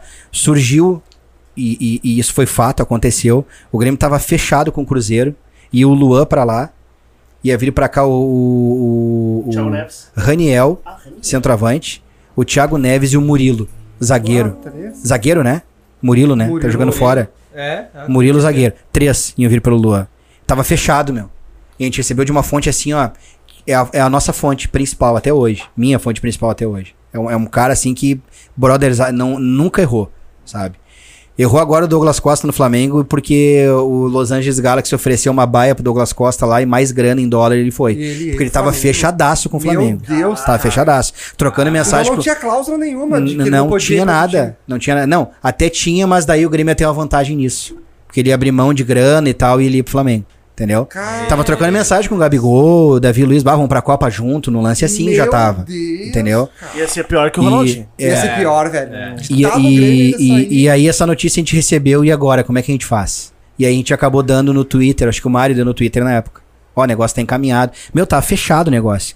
E aí, por causa da ampla repercussão negativa, porque começou a vazar essa informação pra tudo que é lado, o Grêmio decidiu segurar e não fechar, porque a torcida não queria trocar o Luan por Thiago Neves. E, e o Thiago Neves tava bem na época, tava super Sim. bem no Cruzeiro, não era o Thiago Neves que veio pra cá depois. Então isso aí acabou sendo, sendo um tiro no pé, entendeu? Nosso, né? E de repente até prejudicou um negócio no Grêmio, que tava vendo que o Luan já não era o mesmo Luan, já tava meio em decadência, tanto que foi pro Corinthians e não vingou. Quem sabe, de repente, o Murilo ia chegar aqui e ia jogar muito, o Thiago Neves daqui a pouco, vindo naquele momento, Naquele ia jogar momento, muito, né? Mais o centroavante que a gente precisava, e era um bom jogador, o, é um bom jogador, o, é o Raniel, né? Raniel. Daniel. né? Não, não. Que teve trombose, que tava no Santos. Nossa, acho que Ah, foi não sim. lembro. Não me lembro. Não foi lembro mesmo. Santos, né? É. Ah, infelizmente, acho que foi esse jogador. É, mas já voltou a jogar, tá Voltou? bem, voltou a jogar. Ele tem um cara. problema com o alcoolismo também. Ah. Ele disse que a família ajudou ele e tal. E surgiu bem no Cruzeiro esse cara. Surgiu bem, fazendo gol. Então, é um, é um- é um- tu, tu acaba prejudicando assim o Grêmio às vezes. Cara, cansou de acontecer de eu ver assim, de eu ter informação. E, e- não tô querendo me achar nem nada aqui. E aí, minutos depois, o Gabardo foi lá e deu, Ah, por exemplo. Ah, Mas daí é o Gabardo, É lá da. Gaúcha, a forma que Sim. ele trabalha, ele deu Sim. né? Ah, fudeu o ambiente e tal. É a informação que ele deu. Ah, do refeitório, por exemplo, eu sabia já antes. Que eles iam cortar lá e tal do Não, refeitório, cara. né? E o Gabardo falou e deu, pum, uma matéria lá no Clique RBS. Pá, não, cortaram, não sei o que e tal. E existiu aquela do Jean-Pierre por vários do Palmeiras? Existiu. Existiu, o Renato queria. caras tudo que estão ganhando Existiu- título. O Renato queria e o Romildo barrou. Porque o Romildo achou o que Renato tá- queria, queria e o Romildo barrou, porque o Romildo, não, eu vou pegar muita grana no Jean-Pierre, né? É mais fácil eu pegar muita grana num do que eu vender todos esses caras aí. Claro, a gente não imaginava que eles iam virar os É, caras que viraram no Palmeiras, é, né, meu? Hora... Naquela Não era o Rony eles- pica ainda, não era o Rafael Veiga pica Ne- ainda. É, nenhum tava no auge. Nenhum tava no auge a full ainda. Mas o Renato teve a visão. Teve a visão. Só que tem, cara, tem bombas que acabam sim prejudicando até a imagem de alguém. O próprio Renato, cara. É. Essa parada de que o Renato não treinava os jogadores, Ah. que saiu, Não. saiu repercutindo. Não, tipo, saiu repercutindo Repercutiu negativamente. negativamente. Tu quer ver uma que ia repercutir, é, é, que ia repercutir até positivamente, mas ia fuder o Grêmio, o negócio, os negócios? Cara, todo início de ano a gente conseguia ter acesso à lista de reforço do Renato. Nos Vocês últimos tinham- anos. é cara? todo ano a gente conseguia. Cara, teve ano que o Renato pediu William Bigode, Rafael Veiga, Me- Luiz Adriano, Ah, Luiz Everton. Ribeiro, Gabigol, Gabigol. quando tava no Santos. O Lembra Bruno que ele Henrique. abraçou o Gabigol? Bruno Eu quero. Henrique, Bruno Henrique. Ah, Bruno Henrique. Meu, toda né? essa galera aí, Tardelli, Ah. Marinho, André. Cara, a gente ficava sabendo muito antes, às vezes. E a gente, aí quem nos passava dizia, meu, só segura. A gente tá passando pra ti porque são gremistão, vocês curtem e tal, estão torcendo. Mas segura porque vai melar, porque tá tudo em negociação. Entendeu? Se a gente desse isso aí, aí o jogador já valoriza. E o Claudinho chegou a passar pra vocês também? O empresário já. O Grêmio conversou com o Claudinho, Conversou. a pedido Não, do ele- Renato. Ele, próprio falou, né? Ele só falou que na Sport o valor assustou. Pedro Muito alto. também. Pedro também, o, o Grêmio teve. Bricou com o Pedro, pau a pau Ah, o o Flamengo. Pedro. Ofereceu a mesma coisa que o Flamengo e ele preferiu pro Flamengo. Aí não, Não, foi pro adianta se Grêmio. queixar depois, né? É. Agora parece que o Palmeiras ofereceu uma moeda forte pra ele, ele tá afim de ir, o Flamengo não quer liberar, né? Não quer liberar o Palmeiras. Esse, é um, ba- esse pra mim seria o centroavante da seleção, hoje seria o Pedro. Não, o Pedro joga muita bola. Seria certamente o Pedro. Brito, aqui Marco de Vargas, é uma honra aqui, um dos maiores. Mas do nada baixa uma coisa do cara, meu. É, Eu fui é, olhando lá. abraço, cara. É, brincadeira. Fragmentado, já diria o Felipe Camargo. Mas eu queria saber uma coisa, Chico. Juliano Brito, qual foi o maior furo de reportagem que tu já deu? Ele falou de, de reportagem. É que ele deu uma olhadinha pra mim, olhou pra vocês. ele tá me pegando. Cara, Sacanear, tá querendo E, e essa é muito fácil, meu. Foi a do Marinho, em 2018. Né? Porque tem uma fonte nossa que é um empresário, depois no bastidor eu falo pra vocês que é, é brotherzão nosso até hoje. E aí eu tava indo lá pra Pachola, lá na, na- no Intia Grenal, lá na Protásio, tava dirigindo até, daí ele me ligou. Eu, bah, me ligou, postei alguma merda, falei alguma merda, eu pensei, né, do, do, do jogador dele, que já tinha ido embora do Grêmio, tinha dado uma boa grana pro Grêmio até. E aí ele me ligou e falou, Juliano, tá, tá, tá em pé? Falei, por quê? Não, tem uma bomba pra te contar. Falei, ah, mentira, o que, que vai acontecer? Ele, não, tá dirigindo, tô dirigindo. Ah, então estaciona o carro agora aí. Cara, Aí estacionei o carro dele bem assim, tô aqui no aeroporto, ele falando baixinho. Eu tô até perto do empresário aqui dele que tá fechando. O Marinho tá fechado com o Grêmio, tá? Bah. Uma semana antes, uma semana antes de, de- do, do, do Grêmio anunciar. E tu foi o primeiro. a- Fui o primeiro a dar a notícia, meu. Eu lembro que depois, um ou dois dias depois, o Jeremias deu. Não deu crédito até, mas enfim, não tem problema. Informação não é. Todo mundo consegue. Ele deu também que tinha um rumor e tal, mas eu cravei uma informação. Falei, ô meu, eu posso cravar a informação. Pode cravar a informação e se não vier, tu pode me cobrar depois e dizer quem é que te disse. Que foi mentiroso. E já guarda o print aí, ele falou. Bah, daí eu dei na hora. Porque já tinha me dado do Bairros também. Tinha mais a do Bairros, e- porque ele é amigo pessoal do Bairros e ele falou: tamo aqui numa janta, ele tá arrumando as malas pra ir pro Grêmio. né? Caramba. E aí o do Marinho lá e cravei no Twitter. Pá, tá vindo. E aí o Chico Santana, amigo nosso, né, pegou e, e falou, pegou e postou assim, como é que ele postou? Na época ele tirava onda de nós, ele não fechava. Hoje ele é parceria. Aham. E aí ele pegou e postou assim: ah, se é verdade mesmo, então quero ver se um de vocês da Pachola vai lá na arena e vai pegar uma, escrever na camisa Marinho e botar um número. Aí o Gabriel foi lá na arena, pegou uma camisa branca que ele tinha do Grêmio, que era do ano. Não minto, comprou a camisa branca do Grêmio de 2018 e botou Marinho número 40. Bo- Botou um número que ele achou que o Marinho fosse ser, né? Aham. Uma semana antes, velho. E aí tá, aí começou o negócio a, a se desenrolar, só o Jeremias tinha dado até então, eu peguei e liguei pro Nestor Rain. Falei, ô Nestor, tá fechado, né, o Marinho? Ele, olha, ele tem essa mania, o Nestor, né? Até, até, até, até as 18h45, foi a hora que eu saí da arena, não tem nada. Ele chega no voltar o dia tal, né, Nestor? Ele, é, pior é que chega mesmo. Aí eu, bah, cravamos essa merda, né? É trimassa quando tu crava a informação, né? Aham. Cara, não deu dois, três dias, o GE já deu que tava fechado, não sei o que já deu. Bah, daí a gente pegou uma moral porra, meu, fudida, assim, velho, sabe? Essa informação foi massa, meu, de, de, de ter dado. Tá, isso é, isso é uma coisa boa no caso, né? No sentido, bah, o pessoal curtiu. Mas já aconteceu de tu dar uma informação que o pessoal do Grêmio, até a tua própria fonte ficou bolado, que chegou a te bloquear, alguma coisa do tipo? Não, ou não. Tu nunca chegou a explanar nada, assim. Cara, eu, eu- não foi uma nada. informação, foi uma afirmação, né? A gente tava uma vez numa mesa redonda lá no Intia Grenal, e aí lá pelas tantas a gente começou a surgir o negócio do bolo que deu o Dodorico com o Edilson. Ah, que o Dorico, não sei o que e tal. E cara, a gente entrevistou o Dr. Fábio Koff, ele disse pra nós, né? O Dorico foi um dia foi lá jantar com ele, levou o notebook embaixo do braço e queria mostrar um jogador que era convicção dele, que ele queria contratar. Esse jogador era o Arroio. E aí o Dr. Fábio disse assim: não contrata. Falou pra ele. Vai, vai encrenca. Ele, não, vou contratar, é convicção minha. O Rodrigo contratou. E a gente sabia do vestiário, dos jogadores do Grêmio na época, de todos eles, que os caras não fechavam muito com o Dorico. A gente sabia. Só que o Grêmio tinha recém sido campeão da Libertadores ele era, era o dirigente tricampeão da América. Ah, o Ico, o Romão, o todo mundo gostava do cara e tal. E aí a gente tava ali conversando, e aí falaram assim, bah, viram o áudio que rolou do Edilson falando mal do Odorico e tal. Eu falei, pois é, cara. Eu acho que os jogadores não fecham muito com esse cara aí. Eu acho que não, não rola muito. E aí, cara, o Lucas Weber, que é um queridão, é colorado, né? Ele, ele trabalhou aí no bairrista depois e tal, como colorado identificado. Ele era o nosso produtor.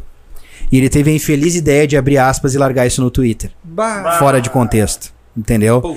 Largou assim. Ah, os jogadores do Grêmio certamente não fecham com o Dorico Romano. Juliano Brito. Meu Deus do céu, meu. Imagina o Grêmio recém-campeão da América, o cara com toda a moral com a torcida. Meu, os caras me destruíram no Twitter. Me destruíram, assim. Eu, eu tava com 10, 11 mil seguidores, eu caí pra 4 mil seguidores. Meu, foi uma coisa bizarra, velho. Não, Tudo isso? Aí eu peguei e tirei o Twitter. Cancelei, te juro. Tudo isso. Perdi tudo isso, meu. Nem eu perdi com esse programa. Perdi tudo isso, Eu velho. ganhei muito com o Porque eu entrei numas, porque eu entrei numas de Caramba, começar a discutir de volta. Aí comecei a Ah. retrucar, você xingar, aí os caras começaram a printar, eu comecei a me fuder cada vez mais, aí né? Sabe o cara que tá. print, é, sabe o cara que tá no ah, canto do ringue, assim, começa a apanhar no canto do ringue, não tem pra onde sair. Tanto que eu fui lá e desativei meu Twitter. Desativei. Porque ia fazer mal pra Pachola, desativei o Twitter, né? Fui voltar agora, meu. Voltei agora. Na, Não, o Twitter é na... muito foda.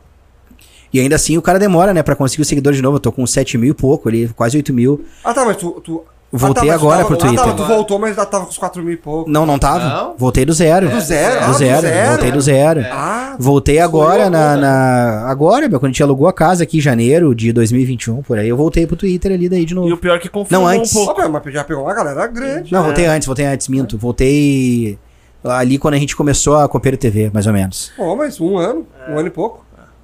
Mas o pior é É. que confirma, acabou Ah. confirmando a história do Acabou confirmando. Hoje em dia todo mundo Hoje em realmente... dia todo mundo realmente sabe o que, que sabe, rolou, é, né? Tanto que ele é. às vezes posta os bagulho, a galera xinga ele, entendeu? Então, bah, tem, uma- tem umas coisas que é foda, meu, que o cara toma na cabeça e o cara vai aprendendo só é, com o o cara tempo. leva como um aprendizado. Era né? sobre isso que eu tenho que fazer. A gente tá numa pauta aqui, é sobre isso é a próxima pauta. Tu acha que então que existe esse, ainda espaço pro jornalismo tradicional que tu faz? Ah, porque hoje em dia tudo é treta, né? Tudo é, é, é, é hype e tudo mais. Tu acha que dá pra crescer assim, Juliano? Dá. Dá, e vou te dizer assim que a, a minha visão é até uma nova tendência. Eu acho que a galera vai começar a encher o saco de treta, de discussão, de gente de loucurada, de gente polêmica, de gente gritando. Porque não é assim só no futebol hoje, né? O país tá assim, É. né? Em, em várias esferas aí, né? em várias frentes. Na política. Na política, no futebol. Cara, qualquer tipo de assunto que vai a debate tem sempre um maluco, meu, gritando, falando merda, né? E, enfim, eu acho que a galera tá cansada disso, meu, né? É, diferente de posição de política de qualquer pessoa, a gente tem aí um cara que foi eleito em 18 que é um lunático, né, meu? E a gente tá há quatro anos sofrendo com esse tipo de debate, né? Olha só. Com, com essa. Gosta de mim, né? eu não gosto. Eu achei que tu gostava de mim, porra. O que, que é isso? E, e a gente tá, assim, há quatro anos com esse debate elevado, assim, sempre no nível da loucurada, entendeu? E isso acabou respingando pra tudo que é lado, meu. Tanto que hoje é sempre, sempre, é, é, é, tipo assim, meu, eu vou lá e dou uma informação, que nem eu dei a do Flamengo ali, bah, dei informação ali. Do, foi legal, cara, porque eu errei a informação, e acontece, futebol é dinâmico, muda do, modo- do dia pra noite, e muita gente não me criticou. Aí eu pensei, pô, isso aí já é um sinal que um pouquinho de credibilidade eu tenho. Porque não me cancelaram com uma informação tão grande como ela do Douglas. Claro, não sou ninguém no Twitter, tem 7 mil e poucos, entendeu? Mas no contexto nosso de Grêmio, a galera me conhece. Eu dei informação no Instagram, fiz vídeo e tal. E aí eu pensei, pô, se não cancelaram é porque. Então, cara, eu vou seguir nesse caminho. Né? Que é fazer um lance mais sério. Eu não entro em discussão. Cara, eu posto informação e não respondo pra ninguém, meu. Nada. Os caras vão lá, ah, tu não sabe nada, eu vou ver o cara tá me seguindo ainda. Ah, Entendeu? É, e muitas vezes o cara que me xingou ah, num num outro pô. Vou, vou dar um exemplo claro. Eu falei que o Douglas Costa ia embora do Grêmio. Ele vai embora, não vai ficar. Quando tava aquela semana de não, ele vai ficar, não, ele vai disputar a Série B, não, ele vai baixar o salário. Eu fui lá e ver, não, ele, não ele, ele vai embora, não fica, né? E aí uma galera me xingou, tu não quer que ele fique, porque tu é isso, porque tu tá forçando, porque bababá, porque tu não tem informação. E aí foi muito massa que um cara que comentou foi o Rosil. O Rosil, ele é ex-vocalista do Tenta Samba. Né? Que é um cara que eu gosto muito, assim, sempre curti, comentei, postei, começou a me seguir daí. Achei massa, assim, né? E ele é flamenguista. E aí, quando de fato se confirmou a informação que o Douglas Costa ia embora, eu postei dizendo que ele tava indo embora e tal. Daí ele falou, postou assim: pô, irmão, tu é de fé. Há uma semana atrás tu postou que ele ia embora e agora realmente ele tá indo embora mesmo. E uma galera que me xingou ali, que continuou me seguindo, tava ali elogiando. Então, meu, eu não perco tempo discutindo com a galera, sabe? Eu acho que a gente tem que fazer um. Porque, meu, a torcida é passional, eu não vou lá xingar os caras, entendeu, velho? E tem que aprender a não absorver, sabe? Eu falo pra. Quer que faz até terapia, né? Eu mexo com ela. Pô, que não tem que fazer. Ela, bah, mas me pega. Quando os caras me xingam, me pegam, eu fico puta da cara, não sei o quê. Eu digo pra ela, nem Não lê. pode. Nem lê. Às vezes eu leio por cima, tá, tá, não vou nem ler mais. Postei, tá postado, é isso aí, informação deu, gostou, não gostou. E, cara, isso aí tá me fazendo super bem, assim, entendeu? Eu não brigo com ninguém, não, sabe? E tô conseguindo seguir nessa linha que eu acredito que é mais séria. Demora pra tu ter mais seguidor. Demora bastante, sabe? É mais doloroso o caminho. Mas, cara, a gente tem um engajamento bom, né? Pô, a gente às vezes tá num jogo do Grêmio ao vivo. A gente tem, tá indo pra 22 mil inscritos a recém. Pouco, entendeu? É, para um ano e pouco. Claro, a gente parou várias vezes. Infelizmente o pai do Gabriel faleceu. Teve obra da casa, a gente se enlouqueceu, resolveu ter um pub. Deu tudo errado, não tem mais pub. Estamos saindo daqui agora, sabe? O cara tenta, né, meu? E aí a gente parou várias vezes e isso ajudou a não o canal a não subir, né? Por conta disso, sabe? Mas, por exemplo, se tu pegar o nosso engajamento, tem canais, né, que tem uma galera que faz transmissão de jogo também, né, de Grêmio, né? Não só a Pachola, Farid tava fazendo, outros canais fazem. Que, pô, cara, a gente com nossos 22 mil é, é, inscritos, a gente bota 600, 700, 800, mil, Média boa. mais Boa. até de mil, a gente já botou. Tem um jogo no Grêmio, né, a gente botou 3 mil e pouco, né? No Grêmio Bragantino brasileiro de 2020. E esses canais que tem uma galera estão ali com um pouquinho mais que a gente, ou o dobro de nós. Às vezes o mesmo, assim, né? É, entendeu? Então, pô, nosso engajamento é muito legal. Mostra que o nosso trabalho, que é sério, tem um público que tá ali engajado. É uma galera que tá ali pra assistir o lance que a gente tá fazendo. Não tá ali só pra número, pra bonito, entendeu? É, e tem uma coisa, até, até os guris aqui, né?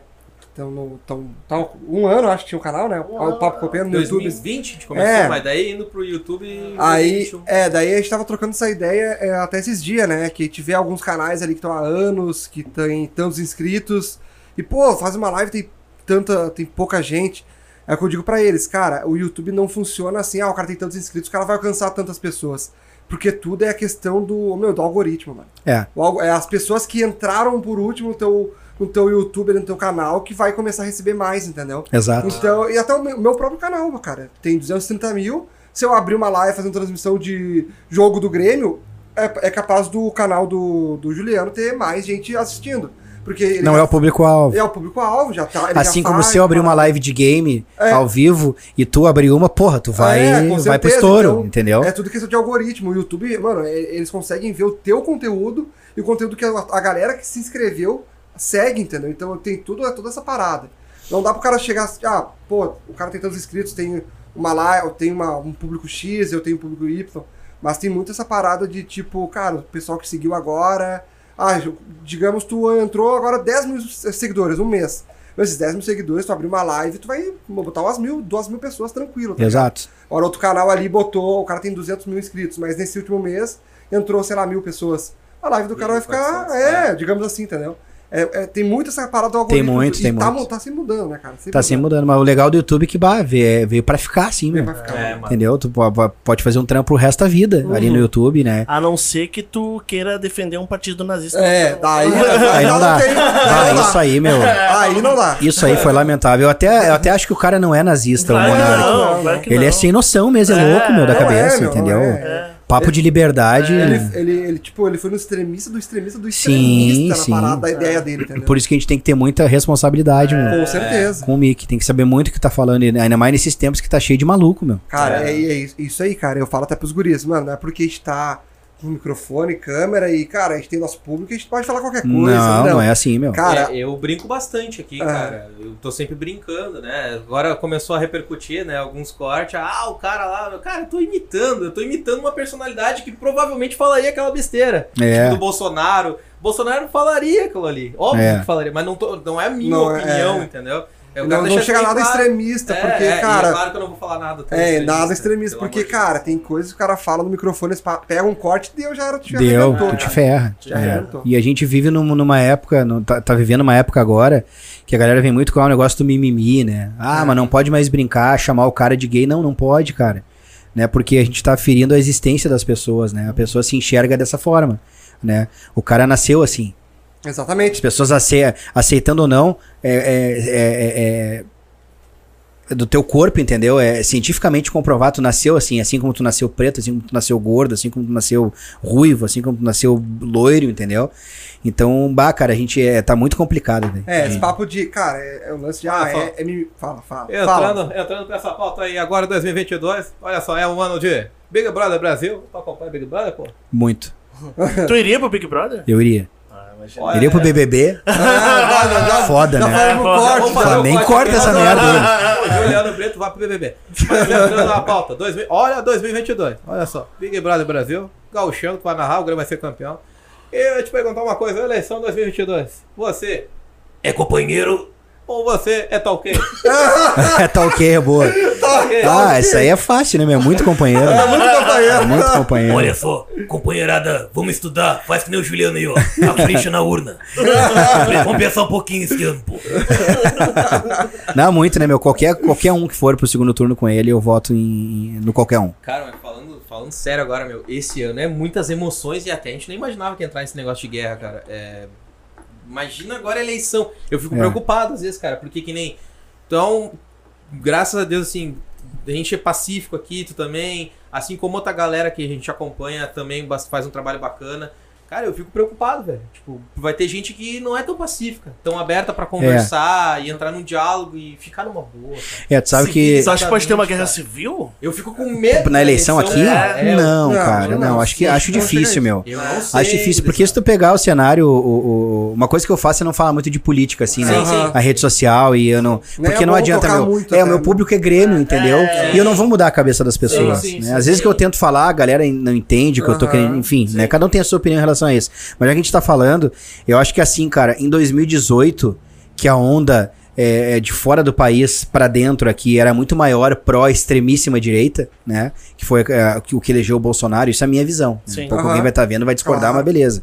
Foi o que elegeu o Bolsonaro. Era muito maior do que agora, né? Muito maior. Depois de tudo que aconteceu na pandemia, que ele, como o patriota que ele se diz que é, ele, ele, ele, ele tinha a claríssima chance de meter o exército na rua, enfiar a vacina no braço de todo mundo e dizer que ele tava protegendo a nação dele e ele tava eleito. Tá, Tava eleito, é, tava exato. eleito. Podia baixar. Jesus na terra e ele ia ganhar de Jesus, mas tava eleito, velho. Né? Mas não, cara, ele só fez merda, meu. Ele, ele comprou um monte de cloroquina pra enfiar no rabo das É, pessoas. aí, porra. Ele só fez bizarrice, só falou merda. Cloroquina, é cloroquina. Entendeu? Tu, tu conhece o nióbio e o grafeno? É, pra botar no rabo, não, né? Não tem como, né? E, é e, fiscal, é fiscal do coelho também.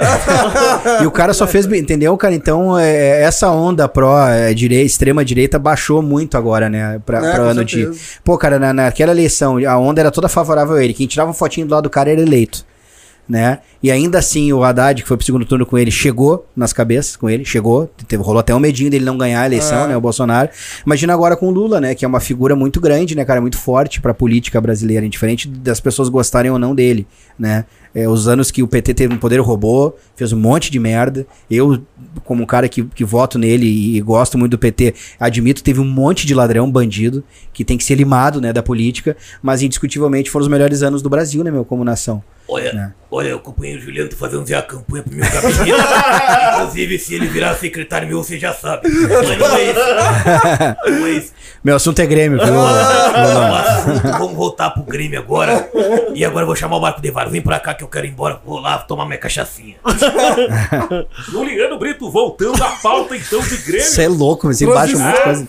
Agora eu quero saber qual é a narração mais emblemática, a narração de Alma Copeira. Alma tem poros, eu não sei. Qual foi a narração que tu gostou de fazer mais, Juliano Brito? Pois é, na terreira do meu pai de santo lá, eles iam achar que baixou um monte de coisa, né? ali, Diferente. né? Mesmo, né? É, cara, a narração mais a fuder é a do Fernandinho, né, meu? É a que marcou total, assim. Te amo, Fernandinho. Eu achei que era do 5x0. Qual do 5x0? Falando, o 5x0 ele arranca na ponta direita, cruzamento, rever contra a rede! Ah, manda bem pra caralho. Ah, aí. É, cara, foi a do Fernandinho, meu. Indiscutível, foi a do Fernandinho. Essa do 5x0 era torcedor, né, meu? não, é, não Não, aí? tava Ah, narrando achei ainda. que tu já tava na A gente fez um teste pra saber É, quem é que ia narrar usando essa. teste, é, um É, teste. mas o cara, Juliano já narra anos. Eu achava que ele já tava lá narrando. mas essa Calma, do, do Fernandinho foi indiscutivelmente a mais a fuder, meu. Porque, bah, foi num contexto assim, Grêmio campeão, no estádio dos caras, fora de casa, no, no, no- meio dos argentinos ali, entendeu? E aí eu, eu narrei um bagulho que eu achei muito a fuder depois. Porque assim, meu, eu sempre sonhei, né? Sempre sonhei. E, e ficava viajando assim, narrando às vezes sozinho em casa, no banho, é, os minutos finais do Grêmio sendo campeão da América. Esse era o sonho da minha vida. Caramba. narrar pra alguém isso. E lá a gente não conseguia entrar ao vivo e por imagem no YouTube nem no Facebook, porque a internet era péssima, lá mas a gente entrou no aplicativo. No aplicativo deu pra entrar. Então eu pensei assim, alguém tá ouvindo a gente narrar aqui, eu narrar os minutos finais do Grêmio sendo campeão da América. Que, que eu sempre me arrepio de lembrar o Galvão, né? O Galvão narrando os minutos finais, vai acabar.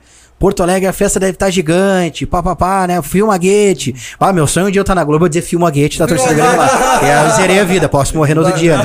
Mas um eu pude sentir um pedacinho disso, meu, nesse, nesse dia aí. Mas a narração mesmo, a fuder, o recorte, assim, é esse do, do gol do Fernandinho que eu bati na mesa ainda, porque eu tenho pavor dos argentinos, né, meu? Ao contrário de, de, de muito brasileiro que bota a camisetinha da Argentina, eu tenho pavor de argentino, Fábio. Não curto assim muito.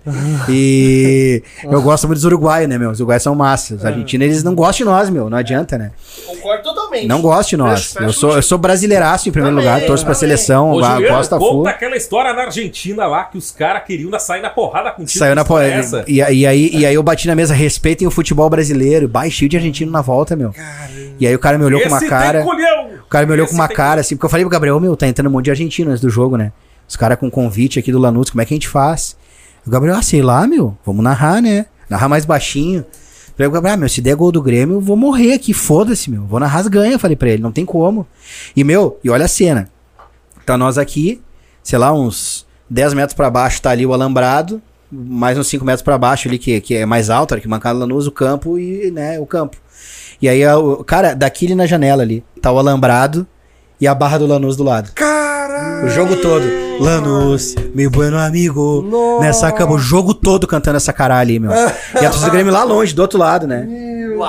E aí, meu, dá o gol. Meu, foi muito animal, velho. É uma sensação. Bah, meu, é a minha lembrança mais querida que eu tenho com o Grêmio. Quando dá o gol e eu escuto a nossa torcida, pá, gritando assim, né, meu? Aí eu comecei a gritar, velho. Bah, gol, eu tava sem voz, porque não tinha água lá no estádio, tava horrível a água. E eu fiquei sem voz, tanto que eu desafinei, mas ficou a fuder, né? Porque foi É emocionante. Eu queria chorar, meu. Eu queria. Não queria mais nada, não queria narrar nada. Eu queria só chorar, meu, me abraçar na galera. E foi do caralho, meu. E aí eu bati na minha respeito do futebol brasileiro e o cara ficou me olhando com um olho desse tamanho. Eu olhei o Gabriel, nós vamos morrer aqui, meu. Falei pra ele depois, né? E o Gabriel bota a mão na cabeça, não acredita quando dá o gol. Aí dá o segundo gol, meu. Os caras entregaram os tacos. Dá o segundo gol, dá o intervalo do jogo, o cara olhou pra mim e falou assim: Bah, parabéns. O time de vocês tá jogando muito mesmo. E quem é o 29? É o o Arthur. Ele, Arthur, nossa, ele é belíssimo. Ele dizia assim, né? Ele dizia que o Arthur parecia o Chave. Ele parece o Chave. Joga, Ele, joga ele- é, joga ele joga muito. Meu, foi a maior atuação individual de um jogador camisa do Grêmio na final na história, velho. Tô Foi do Arthur. essa emoção de novo. Foda, né, meu? Meu, foi foda de- demais. Ele, tanto que às vezes eu falo, eu choro. Tava o Fabris na nossa frente, ele não era identificado gremista. Ele olhava pra nós chorando, assim, acabou o jogo e se abraçava em nós, assim. Meu, foi animal, velho. Tudo foi animal aquela noite. Porque daí quando acaba o jogo não tinha pulseira pra coletiva do Renato. Eu tava desesperado, eu queria ver a coletiva do Renato. E aí tinha um senhor argentino de camisa do Lanús, ele ficou um tempo olhando pro campo, assim, tava ali, o Dais e o Gabriel. O Gabriel, meu, tô indo porque eu vou desmontar, tô indo lá pegar o Renato. Agora eu fui lá fazer a coletiva, eu bah, fiquei chorando, ele dizendo pro Dais, bah, eu queria ver a coletiva. E o Dais também tinha pulseira pra ver a coletiva, só eu não tinha. E aí esse senhor tava cheio de pulseira, era convidado, né? Aí ele tirou a pulseira dele, assim, botou em mim. Bah. Falou assim, vai lá ver o teu treinador, vocês mereceram. Ele Bah, falou assim. Aí eu olhei pra ele assim, bah, Deus, o senhor acabou comigo. Eu comecei a chorar dele, né, velho? Aí ele me abraçou, cara. assim, foi muito. Meu, eu tenho uma lembrança muito boa de lá, ao contrário do Adams, né? O Adams disse que os caras perseguiram ele, que começou uma hora começou a ficar ruim, porque os seguranças do clube iam dar um pacote nele. Ele chegou desesperado na van do Grêmio e falou: me levem embora, porque os caras vão matar aqui. Eles vão dar um pau O em da. Garbi também não teve isso aí. Não velho? sei se com ele tem, mas Duda com o Adams teve. cara. Duda. Eu não, cara, eu só tive Todas lembrança. Só tive lembrança legal, assim, velho. Foi uma noite assim, meu. Pudesse escolher a noite ao lado do Grêmio pra voltar na história, assim, eu acho que eu escolheria essa. Sabe? Eu acho que eu escolheria essa, porque foi assim mágico, velho. Foi muito massa. E aí, de presente, né, meu? A gente fez a matéria pra Sport TV dias depois. Foi a final foi dia 29. No dia 8 de dezembro saiu a nossa matéria no Troca de Passes. Né? Apresentou o Casagrande, o, o, o- que saiu da Sport TV, que tá na Amazon agora. eu o... sei, eu, eu tava lá, eu. Olha aí, meu. Não dá pra falar ninguém aqui, meu. Se eu falo. Juliano Brito é sensacional, meu. É incrível. É uma narração de, de arrepiar. Eu que não sou gremista, né, meu? Muito bom, meu. Aí o, o e saiu no troca. E aí de presente, pô, 8 de dezembro é o dia do aniversário do meu pai, que é falecido, que era um grande gremista, né? E aí a gente tava lá na Clubhouse, a gente tinha Grenal. Pô, tô chegando lá de manhã, né? E aí os guris tinham uma barbearia embaixo, nós, a gente tinha um estúdio em cima. Aí tinha sala de jogos, sala de game, um monte de coisa legal. E nós com um estúdio gigante lá em cima. Aí eu cheguei, tô de mochila, assim, parei na porta da barbearia. Meu, juro por Deus, tá o Cereto apresentando o Redação Sport TV de manhã. Aí ele fala assim, e dessa forma maluca, o Juliano Brito da Rádio Pachola de Porto Alegre narrou o gol do Fernandinho. Ô meu, aparecia no Redação AM, que é um quadro do Redação Sport TV. Pedro Ernesto marcava presença Aham. sempre. Meu, era meu sonho aparecer nisso. Meu Era meu sonho, velho, aparecer nisso. Aí eu botei a mão na cabeça, assim, meu. E os guris tudo gremista, né? Os barbeiros tudo gremista. Todos eles, só tinha um colorado. Os guris, pá, não acredito do caralho. Me pegaram, começaram a me jogar pra cima, Que assim. foda. E meu, eu fiquei chocado, velho. Eu não acredito. Aí todo mundo começou a mandar mensagem: Meu, tu apareceu no, no bagulho, bah, tu, tu apareceu e tal. E aí no fim do dia, no troca, uma, uma matéria, meu, de. eu Acho que foi de 10 minutos, velho. Com a gente explicando como é que surgiu a Rádio Pachola. O Mário fala, eu falo. É mesmo, cara? O, muito a fuder essa matéria, meu. A fuder Eu- eu essa lembro, matéria. eu lembro disso. Aparece o meu gol com eu narrei do Bolanhos, aparece o gol do Fernandinho também. Aí o cara ainda fala, pô, te amo, Fernandinho, um bordão que vai ficar na boca da galera. Bah, demais a narração do cara, então ele elogia. Meu, foi assim, meu, foi um mês assim de novembro e de, e de dezembro mágico, assim. Mas, ô, meu, de aparecer no redação, meu, foi muito emocionante, Meu, cara. Porque é um programa que eu assisti a vida toda. Eu lembro, eu lembro, cara, quando nasceu o Bruninho, em 2012. Imagina, nem sonhava em fazer nada disso. Tra- eu trabalhava na Claro. Eu tava no hospital no mês de evento com o Bruninho no colo e eu tava vendo o André Rizek apresentar a redação. Eu sempre fui muito fã do André Rizek. Não, é bom. E aí eu peguei e mandei no Twitter. Eu tinha feito um Twitter só pra mandar recado pra eles, né, com o meu nome ali. Mandei pro André Rizek, tô no hospital me vendo, nasceu meu filho, que a Grêmio dele leu o recado.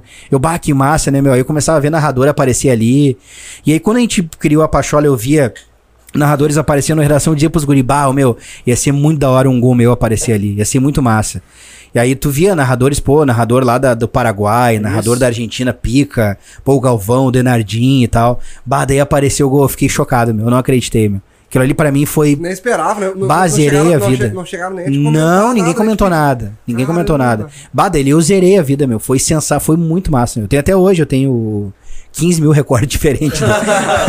Com o logo da Sport TV, a gente de frente do estádio. Tenho o gol até hoje guardado. Foi, foi demais, meu. Foi muito massa. Ah, ô Juliano, e tá, depois de tudo isso, né, agora com o Acopeiro, ah, eu, não, eu não sei se com o Acopeiro TV ou da- de toda a tua história na, na, na, na Pachola, não sei se vocês faziam entrevistas também, antes ou era só. Fazíamos, narração? várias, Fazia também com várias. convidados? Convidados. Então, de toda a tua história, assim, tendo convidados, entrevistando, qual foi a entrevista que mais te marcou, assim? Não digo a, a que mais... Não a melhor, mas uma que te marcou, assim, por algum motivo. Cara, foi indiscutivelmente com a do Dr. Fábio Koff. Né? A gente foi o último veículo a entrevistar ele com vida. E a gente fez uma entrevista na sala do AP dele, meu. Caramba! Foi meu- Foi o, o, o último, tipo. O último veículo a entrevistar ele, meu, acho que dois meses depois ele faleceu. Nossa! né? Ele tava bem, aí ele, pô, ele era uma pessoa de idade. Claro. Eu, eu piorou o quadro de saúde dele e ele acabou falecendo. Né? Mas ele tava bem, tava bem. E foi muito massa, meu. A gente tem uma, uma, uma, uma menina que é muito querida, né? Que é a Fejoninha, que era uma pessoa que. É uma pessoa que sempre escutou muito a gente na época da Pachola. No começo da Copeiro também, ela tem um quadro de depressão, assim, que é controlado. Me dou muito bem com a mãe dela. Mas pra vocês entenderem esse contexto. A Fejoninha, a mãe dela, a tia Jane, um beijo pra ela, que ela certamente vai ver isso. Ela foi durante, sei lá, 30 e poucos anos a professora de inglês do Dr. Fábio Koff e da esposa dele. Né? E virou uma pessoa da, da, da, da- da- do convívio diário deles, virou uma amiga particular deles. Viajava com eles pra praia, pra vários lugares. E aí a Fê, né, ouvindo a gente, gostava muito de nós, falou pra mãe dela: vamos fazer a cabeça do Dr. Fábio pra esses guri entrevistarem ele, né? E falaram e ele prontamente aceitou. Não, pode vir aqui em casa. Entrevista na sala de casa aqui. E a gente entrevistou ele lá. E foi Cara- a primeira vez que vocês falaram com, com o Fábio Koff. Ah, eu já tinha falado outras vezes, assim, de, ah, uma foto aqui do Dr. Fábio encontrando o Olímpico. Mas uma entrevista Eu, foi a. Entrevistou a primeira vez. Na época, o Milton Neves, eu não sei se o Grêmio tinha ganhado o brasileiro ou tinha perdido algum título, e aí a gente foi entrevistado e o Milton Neves começou a. aquele jeito debochado do Milton Neves, né? É, doutor Fábio, senhor, não adianta ficar reclamando aí do Grêmio com essa voz rouca. Daí ele tinha um problema na voz, né? Tinha. E, e, inclusive, carinhosamente, na época eu aprendi a imitar o Fábio Koff também. Daí eu ficava aqui. Ora, Juliano Brito. Acreditar o, o Grêmio hoje. Se o Grêmio tá onde tá, porque eu indiquei o Romildo pra, pra estar no Grêmio. que massa. Eu imito carinhosamente. Não, e o Milton Neves, só pra terminar essa história, depois, quando, quando o Dr. Fábio Dr. Fábio- faleceu, Aham. ele fez uma homenagem, disse que Chorou. chorou, emocionado, Que porque, massa. porque ele ficou arrependido, né? Porque ele não sabia dessa história. Exato. Ele disse que foi o maior dirigente da história do futebol. Aquela, É, Teve um jeitão Foi do um dos Neves. dirigentes da história do Grêmio. doutor Fábio André Koff. E, cara, foi muito massa, porque a gente chegou lá, sei lá, nove da manhã, e a gente ficou umas duas horas conversando ele, com ele antes de fazer a entrevista, né? E foi ao vivo. Foi ao vivo, foi ao vivo, cara. Foi ao vivo. E, bah, meu, foi muito massa, velho. Porque, tipo assim, cara, é indescritível o quanto é pesado. O quanto é pesado, assim, ele tá contigo ali, meu, entendeu? Pô, foi um cara que ele, ele, ele... Tudo. Não, além de ganhar tudo, ele, ele virou um mando de campo da final da Libertadores, em 83, né? Pra quem não sabe da história, o, o, Penharol tinha vários amistosos na Europa. Na época o Penharol era o papa títulos na América Latina, tinha sido campeão do mundo e era só era a seleção uruguaia. Era o time do Penharol, né? Com Burro Thiaga, Morena, não sei o que era, era um timaço o Penharol. E aí o presidente do Penharol pediu uma reunião na sede da Comebol, comandada por uruguaios e argentinos na época, né? O Brasil nem ciscava quase. Eh, tinha sido campeão com o Flamengo ali, em 81. E aí o doutor Fábio, não, vamos, vamos para essa reunião, vamos ver o que, que ele quer. Ele queria alterar as datas das finais, porque ele, tinha, ele queria antecipar, porque ele queria viajar pra Europa pra esses amistosos, porque dava dinheiro pro clube. O doutor Fábio falou, não, tranquilo, mas daí o jogo da volta a gente inverte. É no Olímpico, então, não é na- no Uruguai. E aí o presidente do Penarol meteu. Isso o doutor Fábio falou pra nós. Né, na entrevista. E o presidente do Penarol falou assim: a gente tá acostumado a ganhar título fora de casa, pode ser no Olímpico. Bah! Pode ser no Olímpico. Meteu e aí essa. meteu essa. meteu Meteu essa. E aí a chinela cantou aqui no Olímpico, né, meu? Bah, o pauzão comeu lindamente, assim. O Renato deu um bombão no cara, foi expulso, meteu aqui pro cara. E aí o resto é história, Ele né, meu? Estava O lá, resto é história. abraçado na taça. Ninguém tira isso. Do nada baixa, né? Do nada, Ladinho, ladinho aqui assim. aqui assim. E aí, cara, é, pô, ele contou várias histórias assim, né? Contou essa aí do Odorico, o negócio do arroio. Tem uma que ele conta que, é, que ele contou que foi sensacional, mas ele disse que. Ele contou o negócio do Dorico pra ti. Ele que contou essa história do Odorico. Caraca. Do, do, nego- do negócio do, do notebook, que ia contratar o Arroio, ele disse pra não contratar e tal. Tanto que o Arroio depois, meu, não ganhou nem o prêmio do bicho. Não tinha nem o bicho pra ele no vestiário. Ele era pirado, meu. Ligava a música a todo volume de madrugada sozinho no quarto. Tinha o Jeromel lá e dizia pra meu, e aí? Dá uma segurada aí, tu é louco e tal. Porque o grupo do Grêmio era muito fechado naquela época, não tinha espaço pra loucurada. O cara sempre acima do peso, só, só rolo. E aí o Dr. Fábio, ele conta uma história, meu, essa história pra mim é uma das mais sensacionais, que, que nos contaram numa entrevista, assim, alguém grande do Grêmio, né? Ele disse que um dirigente do Manchester City, um representante do Manchester City na América Latina, entrou em contato com ele quando ele tava ali no final da, na reta final dele na presidência do Grêmio. Que eles viram um jogador da base eles queriam levar esse jogador da base. E marcou uma janta com ele. Cara, no Copacabana, ali em Porto Alegre, perto ali da, da Cidade Baixa. Um restaurante tradicional, assim, antigo. Onde os negros vai vão, né? Aham. Aí ele foi ali, pegou o motorista do Grêmio na época. Se eu não me engano, acho que o segurança, o Fernandão, era um outro segurança, e foi jantar com o cara. Um almoço não, uma janta. E o cara falava lá um estranhol e tal. O doutor Fábio disse que enrolou- desenrolou legal com o cara, e eles jantaram, conversaram e tal. Tá, mas quem é o jogador que tu quer? E aí o cara mostrou no celular a foto do jogador do doutor Fábio. E o doutor Fábio, não, esse aí não. Esse aí é invendável. Esse, esse é uma joia da base, não tem como vender agora. Mas me manda a foto dele e tal, repassa pra mim a foto. E tá, beleza. Aí disse que entrou no carro pra ir embora, perguntou pro motorista do Grêmio. Fulano, quem é esse jogador aqui que eu não sei quem é? Perguntou o motorista. Cara, era o Everton Cebolinha. Era o jogador. O velho era tão iluminado, meu, que ele não sabia quem era o jogador, não lembrava, né? E ele só blindou uma venda do Cebolinha que virou o Cebolinha que virou depois pro Grêmio, né? Uma história muito massa, velho, que ele contou. Que doideira. Impressionante, tá lá na entrevista isso aí ele falando, né? E uma outra legal também que ele disse foi do Wallace. Ele sempre teve um relacionamento bom com o presidente do Havaí, na época que eu não vou lembrar o nome. E, e o Dr. Fábio era um profundo conhecedor, velho, de, de categorias de base de vários clubes do Brasil, mas se engana que ele era que ele vem e não sabia nada. E ele liga pro presidente do Havaí e diz assim: Eu quero o Wallace, um meia que tu tem aí. O Wallace, o volante, ele era meia, não vai camisa 10. Eu quero o Wallace que tem. Eu nem sei quem é o Wallace, o presidente do Havaí não sabia. Nem sei quem é. Mas o que, que tem aí, Fábio? Bem assim foi a resenha. Ele, não, eu tenho aqui o, o, o- Como é que chamava o apelido dele? O Paquita aqui, o Marquinhos. Paquita. Que ah, é- o Marquinhos meio Marquinhos, campo, meio campo. 10. Ah, sim. que, é ídolo, é. que é ídolo histórico de vocês aí. Tu tá precisando, né? Dar uma resposta pra torcida e tal. Faz assim, ó, tu leva ele e abraça o salário e tu me dá o Wallace, eu abraço o salário do Wallace. Não, melhor, presidente vai. Tu me manda ele pra cá, eu abraço o salário dele e pago do Wallace ainda. Porque, pô, tu tá, tu tá me dando só o Marquinhos Paquita, né? Que é ídolo aqui, camisa 10. Brincadeira, meu. E aí o Dr. Koff, negócio fechado. Brick tá feito. E aí o Wallace estreia num Grenal com o Filipão, lembra? E aí depois virou o Wallace que a gente E conhece. tu, tu, Jogador lembra, tu lembra a história do Jardel também? Ele contou assim pra nós. É. Essa ele contou pra nós também do Eurico Miranda. Ele, ele pega e liga pro Eurico e pede o Jardel, que é um, ah, um guri que cabeceia pra caralho, eu quero e tal. Eurico, eu nem sei quem é, mas quanto é que tu quer pagar nele? Aí, ah, X milhões, 4 milhões, acho que era, né? É uma coisa assim. uma né? coisa assim, 4 milhões e tal. Tá, tá feito, tá indo pra aí amanhã. Amanhã ele pega o avião e vai pra aí. Sem contrato, sem nada. É, isso aí. Imagina. Bem assim, e, E aí, aí e aí o Jardel, e aí o Jardel estoura no Grêmio, pô, campeão da Libertadores, artilheiro da Libertadores e tal. Sei lá, é vendido pelo quinto, E ele liga pro Eurico Miranda. Ó, Eurico, tô vendendo o Jardel aqui, só que baile, estourou, né? Tu deve ter visto aí e tal. Quero saber quanto é que tu quer por ele. Quanto é que a gente combinou? Erico Bom. foi legal. Meteu assim pro Fábio Costa. foi legal. Meu, ele era no fio do bigode, É, Eurico. é, Podia é. ser o que for. Mas pro Brick era pau ferro, meu. Estourou e ainda. Estourou. Não, Quanto é que a gente combinou? O time queria comprar do Eurico. O Eurico falou: não, Não. eu tenho que ver com o Com o Dr. Grêmio. Fábio. É. E aí o doutor Fábio, tá, eu quero te dar uma a mais. E não, quanto é que a gente combinou? Então é 4 milhões, larga na conta lá que tá tudo certo, tá resolvido. É, ele era fio do bigode. Então, bah, meu, o doutor Fábio, ele. E aí a parte mais emocionante que eu tenho esse recorte até hoje, né, da entrevista, a gente fazia umas perguntas finais assim, e aí até lembrando muito o Abu Janra, né? Que morreu, né? Que faleceu, lendário Abu Janra. Ele pergunta, né? O que é a vida para as pessoas, né? Que o cara até chorava, não sabia explicar o que é a vida. Aí eu perguntei pro doutor Fábio, eu tenho a mania de perguntar sempre nos podcasts, né? O que, que é o Grêmio pro senhor, né? Perguntei pra ele. E aí ele respira fundo, assim, fica um tempo quieto. Meu, é, é emocionante. Daí ele fala assim: Ah, sem sombra de dúvida, o Grêmio é uma das coisas mais marcantes da minha vida. Ele fala assim. E sem sombra de dúvida, é o grande amor da minha vida. Ele fala. Ô, meu, é emocionante, velho. O Mário chora na hora, assim, dá um beijo nele, assim, sabe? Aí eu encho o d'água, assim, na hora de falar. Até me emocionei agora, assim, também. Meu, é emocionante a entrevista com ele. É emocionante. Ele é um cara, assim, meu, ele foi um cara E tá no ar ainda essa entrevista. Importante, tá- acho que tá no ar, meu. Deve estar no ar. Se procurar lá, do Dr. Fábio Koff Pachola, deve estar. Nossa. E ele foi um cara, meu, que pro Grêmio, meu. Nossa, ele tem uma importância enorme. Ele já vem desde 77, ele já participa da campanha de 77, com o Dr. Hélio Dourado, né? E depois ele que ele que era o presidente também quando o Hélio Dourado era o vice de futebol. Essa história é legal também, ele falou pra nós. Quando o Grêmio ganha em 77, quebra a hegemonia do Inter, era um plantel velho já. Né, o Berdan, o, o, Iura, era, era, não, era, não era tão novo assim, mas não era tão velho.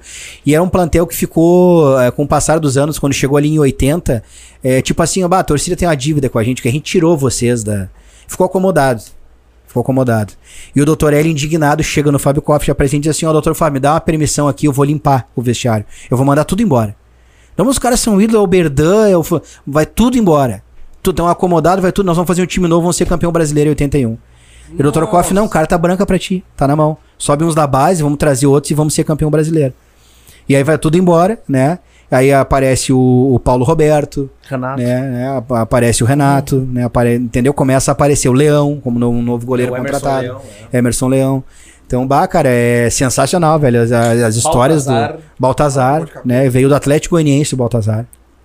Então, bah, cara, histórias assim Tarcísio do. tá nesse time também, né? Quem? O Tarcísio tá time. tá no é, é banco daí, né? Eu não sei se ele é titular. É. Não lembro agora, não, vou lembrar Paulo agora. Isidoro tá Paulo. Isidoro, né? Então, bah, cara, é- são histórias assim. e Outra entrevista também que foi muito massa, que a gente fez na Copeiro já daí. Na Copeiro. Foi com o Tita, campeão da Libertadores com o Grêmio. O Tita, meu, chorou, né? Cara, essa daí é muito massa, velho. Porque ele tem uma história muito legal, velho, em relação ao gol do Caio. O Tita, ele tava no Flamengo, E aí ele disse que o Grêmio jogou, fez um jogo contra o Flamengo no Rio, isso em 83, em 80 e- ou fim do ano de 82, pelo Brasileiro. E aí ele vai, o, o, o- um dirigente do Grêmio vai no hotel que tá o Tita. Ou na casa do Tita no Rio. O Tita falou assim pra nós. E faz uma proposta pra ele. Ó, pra ir pra Porto Alegre, assim, assim, ele topou na hora. Não, quero ir porque, pô, o 10 do Flamengo é o Zico. Quando é que eu vou jogar nessa porra aqui é nunca?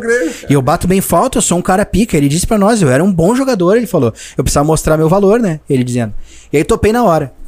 Chamei minha mulher, nega, vamos, vamos pra Porto Alegre, tamo indo. E a gente foi, foi, foi pro Grêmio, ele falou. E aí ele disse que no Grêmio ele treinava, ele comprou uma câmera. Ele comprou uma câmera que ele colocava atrás dele a câmera. E ele pedia pro Mazarop ficar no gol pra treinar cobranças de falta depois do treino. Ficava uma hora, duas treinando falta, filmando, porque ele queria saber qual era o melhor ângulo, onde ele tinha que bater, a curvatura da bola, o melhor ângulo da barreira. época. Naquela época, o Tita comprou uma filmadora, ele falou isso aí pra nós, uma filmadora. Hoje em dia não fazem isso? Imagina. Tá ligado? E aí ele disse que começou tanto que ele estreia, ele mete duas caixas de falta na estreia dele. Não vou lembrar contra quem é o Dais, que Ah. sempre lembra. E aí, cara, a história emocionante é a seguinte: o Grêmio vai pra final da Libertadores, né? Primeiro jogo lá no Uruguai, aqui precisa vencer e tal, no, no, no Olímpico. E aí ele disse que, sei lá, quatro, cinco dias antes do jogo, né? Antes deles irem pra concentração, ele chama o Caio pra comer uma pizza. Não, o César pra comer uma pizza na casa dele. O César, pra quem não, não, não sabe, ele veio meio nego velho do Benfica. Um grande artilheiro, assim, mas meio nego velho desacreditado e era banco do Grêmio, né? No segundo tempo e tal. E aí ele convida o César pra comer uma pizza na casa dele, né? Quatro, cinco dias antes deles concentrarem pro jogo. E aí na noite anterior, a mulher dele acorda, na manhã que eles combinaram a janta, na, na noite daquele dia, a mulher do Tita acorda dizendo, bah amor, sonhei que o César fez um gol e tava todo o estádio vibrando e vocês estavam comemorando e tal. Ele, ah, capaz, é ganho teu, nada a ver e tal. E aí o César vai lá, eles comem a pizza da noite, ele comenta com o César isso. Bah, não é o nome da esposa dele, é um nome bem popular, não vamos lembrar agora. Bah, fulana sonhou aqui, César, não, eu sou o terceiro reserva, não vou nem entrar no jogo, vou concentrar, mas não vou nem entrar. Meu, e o César faz o gol do título do Grêmio. Aquele Gol do título. cabeça que O balão do Renato e ele faz o gol do título. Tanto se tu pegar o vídeo, o Tita tá desesperado, meu. O Tita tá assim, ó. assim. O Tita. E aí o Tita começa a chorar, velho, falando pra gente isso. Caralho. E ele daí, aí ele começa a chorar assim, a minha mulher. Ele começa a chorar, velho, copiosamente chorar. E o bah, que massa, né, velho? O cara se emociona até hoje com isso, cara. E ele diz que o Grêmio, cara, apesar dele gostar muito do Flamengo, ele vai nos encontros dos flamenguistas, ele. Bah, o Grêmio é uma página muito marcante na minha vida, na minha história. Torço muito sempre pro Grêmio se dar bem. Ele falou, gosto demais, tem um carinho enorme pelo Grêmio, né? Emocionante, cara, a entrevista dele, muito legal ele falando. Muito legal. Então, cara, eu acho que falta um pouco do nosso torcedor resgatar essa turma aí. Eu, eu, eu fico chateado às vezes quando eu vejo o Grêmio posta muito nas vezes na figura do Dyson, porque o Dyson que dá o, o Dyson trabalha no museu do Grêmio. E o Dyson ele, ele dá muitos números históricos do Grêmio, né? E eu fico muito chateado que às vezes eu vejo a torcida, quem vive de passado é museu, que vê... cara, mas quem conhece a fundo o seu passado vai entender por que, que a gente tá nessa merda que a gente tá hoje, vai entender por, quando a gente for campeão, vai entender por que, que tá sendo campeão, porque conhece o que já foi feito e as pessoas que passaram aqui. E se engana quem vive de passado é museu. Essa galera que passou escreveu a história belíssima que o Grêmio tem hoje e que faz a gente andar com todo orgulho com essa camisa aqui. E tu acredita que tem gente hoje, cara, que desmerece nosso título, gremista, que desmerece nosso título da, da segunda divisão, 2005? Eu não desmereço nunca. Da... Não, É, uma galera nova. que eu tô Nova, falando. não, Galera não. nova, porque tipo, cara, vai estudar, vai ver como é que foi. Claro, cara. Tem gente que não sabe, só vai, ah, Batalha dos Aflitos e acha que... É que, cara, as pilhas dos Colorados. É que a galera que vai viver essa Série B agora, começa entre 8 e 9 de abril, o Grêmio Ponte fora de casa. Essa Série B não é nem perto do que foi Nem aquela. nada. perto, nem perto. Nem, nem o Grêmio tá cai, pra, pra galera que não sabe, o Grêmio caiu quebrado, Quebrado, devendo mais não. do que o Inter deve hoje. O Grêmio caiu, meu, longe assim do penúltimo colocado, 8, 9 pontos. Foi uma, caiu É, caído caiu mesmo. caído. Entendeu? E o Grêmio começa a temporada, uma debandada de jogadores vai embora. Começa com sete. O Grêmio começa a temporada com dois goleiros e três jogadores É. de linha. Ah, Isso aí. Os De- dois goleiros, Devendo Galato, Cruzeiro, assim, eu acho, né? devendo uma grana, Uma meu, grana federal. absurda. E os goleiros Galato e Marcelo Groy. Os dois goleiros que começam a temporada, Isso. né, na Série B. E, e o Eduardo, minto. Três goleiros e três jogadores de linha. O Eduardo, outro goleiro, que não aguentou a pressão, pediu pra vazar. E eu lembro direitinho, meu, porque eu, já, eu sempre escutei muito rádio, né? A galera. É, é, é, é uma, é é uma disciplina da cadeira de rádio na faculdade de jornali- de jornalismo, que pra mim é muito importante, que é a rádio escuta. É uma disciplina. Tu ouvir rádio pra saber a entonação de voz dos caras, entrar no time certo. Eu sempre amei ouvir rádio desde piá, né, meu? Eu ia pra escola, era pequenininho, os gribatos, parece um velho ouvindo rádio, pra saber quem é que ia jogar, quem ia lesionar no Grêmio. Sempre curti muito isso. Esse legado do meu coroa, que sempre ouviu muito rádio. Eu lembro de eu indo pro colégio Piá, nós ouvindo sala de redação no rádio, do carro e Eu tal. aposto que tu pegava o troco do pão e comprava o Diário Gaúcho. Comprava. Ah, e já começava a ler de trás pra frente. De trás pra frente. As tabelas, vê tudo ali. E, cara, é, o que, que a gente tava. O que eu tava falando? Me esqueci, não branco agora. Tá falando do, do rádio. A gente tá falando da Rádio galera. escuta, tava A falando. gente tá falando da galera que tá vendo agora. Isso, da Série B. Série da B. Série B. É. E aí, cara, eu lembro direitinho, meu. Eu de rádio indo pro trampo, era piá, tava indo pro trampo, 2005, no trem, assim. E calorão, assim, em janeiro, ia começar a Série B e tal. E aí, a, no rádio, assim, ah, Grêmio fechado com tal jogador. No fim do dia, bah, tal jogador desistiu, proposta mais alta de tal lugar. Não, o Grêmio tentou trazer o fulano, bah, tá na Série B, não tem prestígio, não vem, entendeu? Além de estar na Série B, não tem dinheiro, não vem. Não vem. E aí eu lembro do Mário Sérgio, falecido Mário Sérgio, né? Dando uma entrevista dizendo o seguinte: a gente, eu, o De Leon, era o treinador, totalmente fora de contexto, sabia nada do que estava acontecendo aqui. Não era nem pra ter vindo, mas Ah. enfim. E o Mário Sérgio era o diretor de futebol, responsável por- pela reformulação desse novo Grêmio. E aí o Mário Sérgio deu uma entrevista dizendo: olha, a gente não tem dinheiro pra nada. O cara vai ter que vir aqui pelo salário. Não tem como o Grêmio competir no mercado com ninguém. E o Galato comprova isso, que o Galato vem aqui na Copeira e o Galato disse. Às vezes eu, eu passava pela salinha do Mário Sérgio lá no Olímpico, e ele tava gritando com os caras: Porra, meu, me ajuda, caralho, vem pra cá. Se aprovar, a gente dá um jeito de pagar depois o teu time. Porque não sei o que, fala com os caras pra te liberar aí. E assim, velho. E o Mário Sérgio tirou vários jogadores dele, porque ele era empresário de futebol, e forneceu pro Grêmio. Também Ah, pro Grêmio começar a temporada.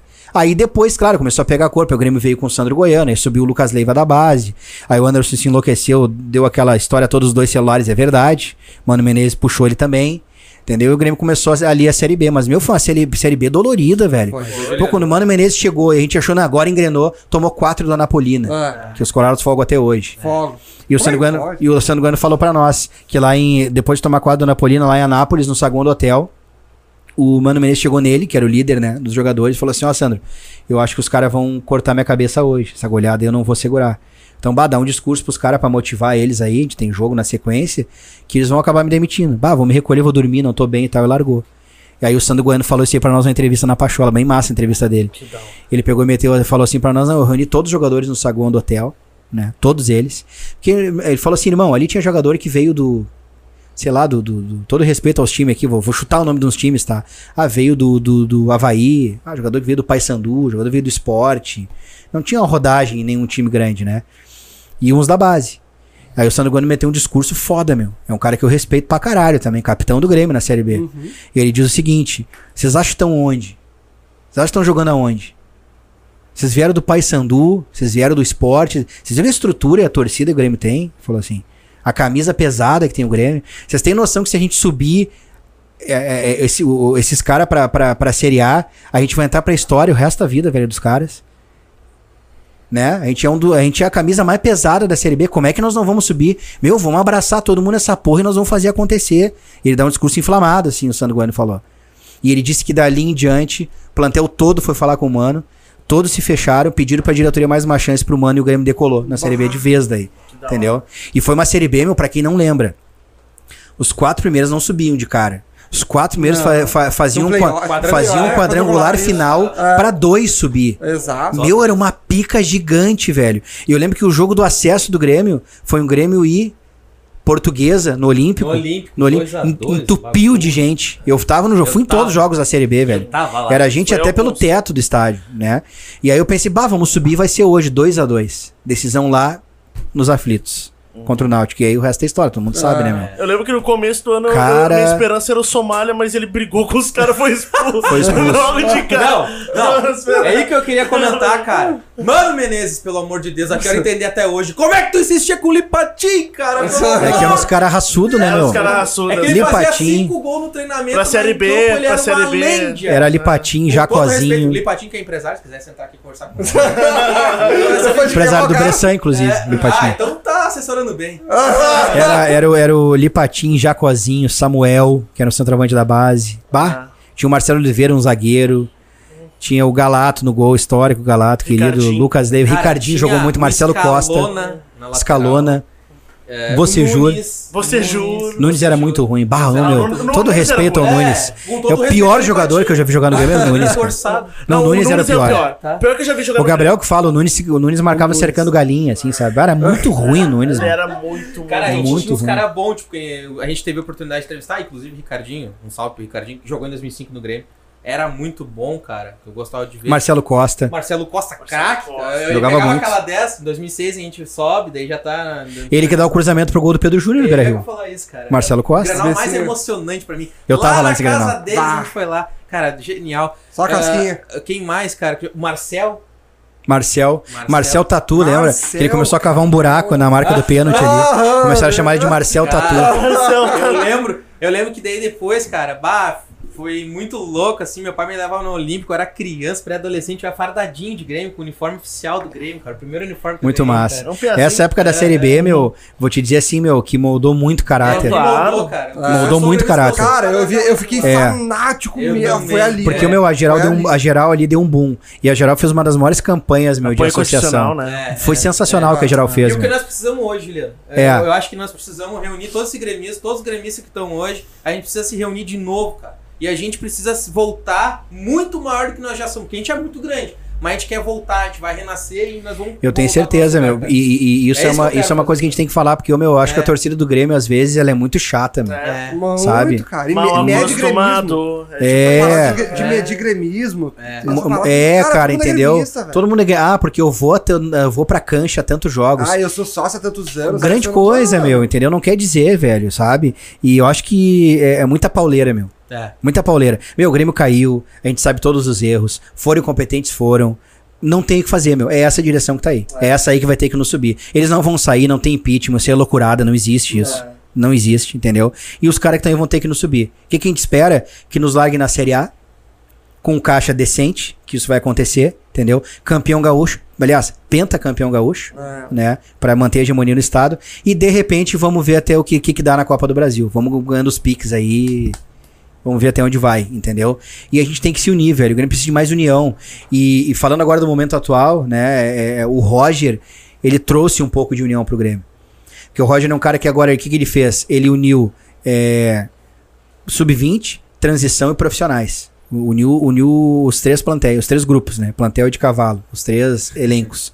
Reuniu, reuniu todo mundo. Então todo mundo meu treino é com tesão, que nem diz o Denis. Abrão, né? Porque os caras estão vendo e, bah, eu vou ter chance de brilhar aqui, meu. Daqui a- E daqui a pouco, meu, ele descobre, sei lá, um Luan.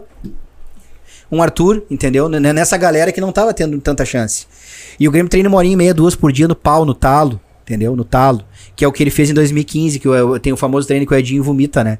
Que ele chega pro Edinho e diz assim, tá com vontade de vomitar, vomita lá no cantinho, então. Porque o bicho vai pegar mesmo no treino, é assim mesmo que ele, vomitou Cara. num cantinho. E Caralho. o Roger Douglas fala isso em vários podcasts. Vários jogadores que a gente falou, todos falaram pra nós: meu, o trabalho de campo do Roger é extraordinário, não tem melhor. Melhor trabalho de campo. Então, bah, tô muito esperançoso com o Roger aí no, no Grêmio. Copa tô- do Brasil tão, também ou daí é sonhar demais? Ah, cara, eu não, no futebol aceita desaforo, né, meu? Se é um esporte maluco e, e se, e se tem um clube que é esquizofrênico, é o Grêmio. O Grêmio, o Grêmio é um time esquizofrênico. Vejam bem, o Grêmio em setembro de 2016 levou quatro do Curitiba e em dezembro a pentacampeão da Copa do Brasil. Se isso não é uma Verdade. esquizofrenia, eu tô louco. Verdade. Entendeu? O Grêmio, o Grêmio tem essas coisas malucas, assim, né? Só que só o Grêmio consegue, né, velho? O Grêmio, campeão do mundo e de 83, né? Ganhou a Libertadores, teve o ônibus apedrejado, porque foi eliminado pro São Paulo de Rio Grande do Gauchão. Os caras tirando o pé pra jogar o Mundial. E a torcida enchendo o saco. Aí o Grêmio vai lá e ganha o Mundial. Perde pro São Paulo do Grande, vai lá e ganha, o- ganha o Mundial Aham. depois. Perde um Grêmio- amistoso pro Novo Hamburgo, dentro do Olímpico. Daí os caras do Novo Hamburgo entram correndo a milhão. Isso. Pe- perde nos pênaltis o Gauchão pro Novo Hamburgo, né? A fase eliminatória. E é campeão da Libertadores mesmo. Então o Grêmio é um time esquizofrênico. Pode tudo, meu. É, A gente esse pode po- estar aqui eh, metendo pau agora e final nós estamos faceiro Baexa da Copa do Brasil. Nem os loucos. Ah, É, cara, então, Juliano Bai te, te alugou bastante, né? Não, não tem problema. Eu tinha que ir no banco, eu vou no banco quadro. Ah, foda-se o Meu Banco. é 4h25. Foda-se o banco. Ah. Maria hoje, nossa. É, banco quer dizer dinheiro, gasto. Então nós segurar. Vamos se iludir nesse carnaval, né? Nem diz a música do Mumuzinho, diz que me ama, mesmo que seja mentira. Vamos se iludir no carnaval e já era. É isso aí, isso aí. Ô, Juliano, obrigado, mano. Obrigado por tudo, na verdade. Tu foi um cara sen- sensacional, principalmente. eh, cara, no, Vai me deixar no vácuo. Te fuder. na parceria que liberou espaço pra nós, cara. Foi um cara assim super atencioso, humilde. Eu, de coração, mano. De coração. Então eu falo pros guri, "Pai, mano, tomara que o Juliano seja o melhor, maior, maior ah, jornalista do estado, porque ele merece. Grêmio, mano. é. Obrigado, velho. Obrigado Juliano, mesmo. Muito obrigado pelo espaço, pela oportunidade aí, cara. Ah, sensacional. Cara, sem palavras, Juliano. Igual eu falo pros guris. A oportunidade que tu nos, tu nos deu, da forma que tu proporcionou pra gente aqui, ah, poucos proporcionaram. Porque é aquela coisa, velho. Beleza. ah, pro- cara querer alugar um estúdio, alugar, da- proporcionar, isso aí tem vários. Agora, da forma que tu proporcionou pra gente, da, da maneira, cara, isso aí é, é sem palavras. Sem palavras mesmo, cara. Eu só queria falar uma coisa, uh, Tiger Junk. O, sim, o Juliano tem mais informação que tu. Quando chega da escola que tu acha que estudou, Juliano já estudou, voltou. Tem pós-graduação, cara! É inacreditável! Ele sabe mais de Grêmio que tu, mais de Inter que E tu. tu vê, e ele é nosso, né? Já vamos abrir o time dele. É nosso. Junk, esperamos aqui! É o Grêmio, não adianta! É o Grêmio, não adianta, Junk! Gurizada, então, estamos finalizando mais um episódio aqui, um baita de um episódio. Cara, vai, mano, muita, muita história. Cara, Muita se- história. quem tá pegando só o finalzinho, mano, volta tudo e assiste tudo, completo. Tem muita informação, muita história bacana aqui com o Juliano.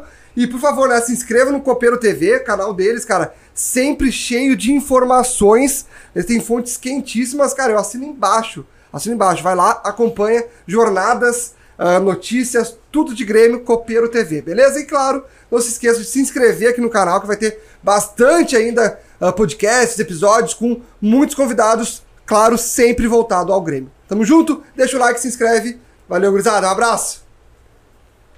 Aê. Fechou. Aí, Flamengo.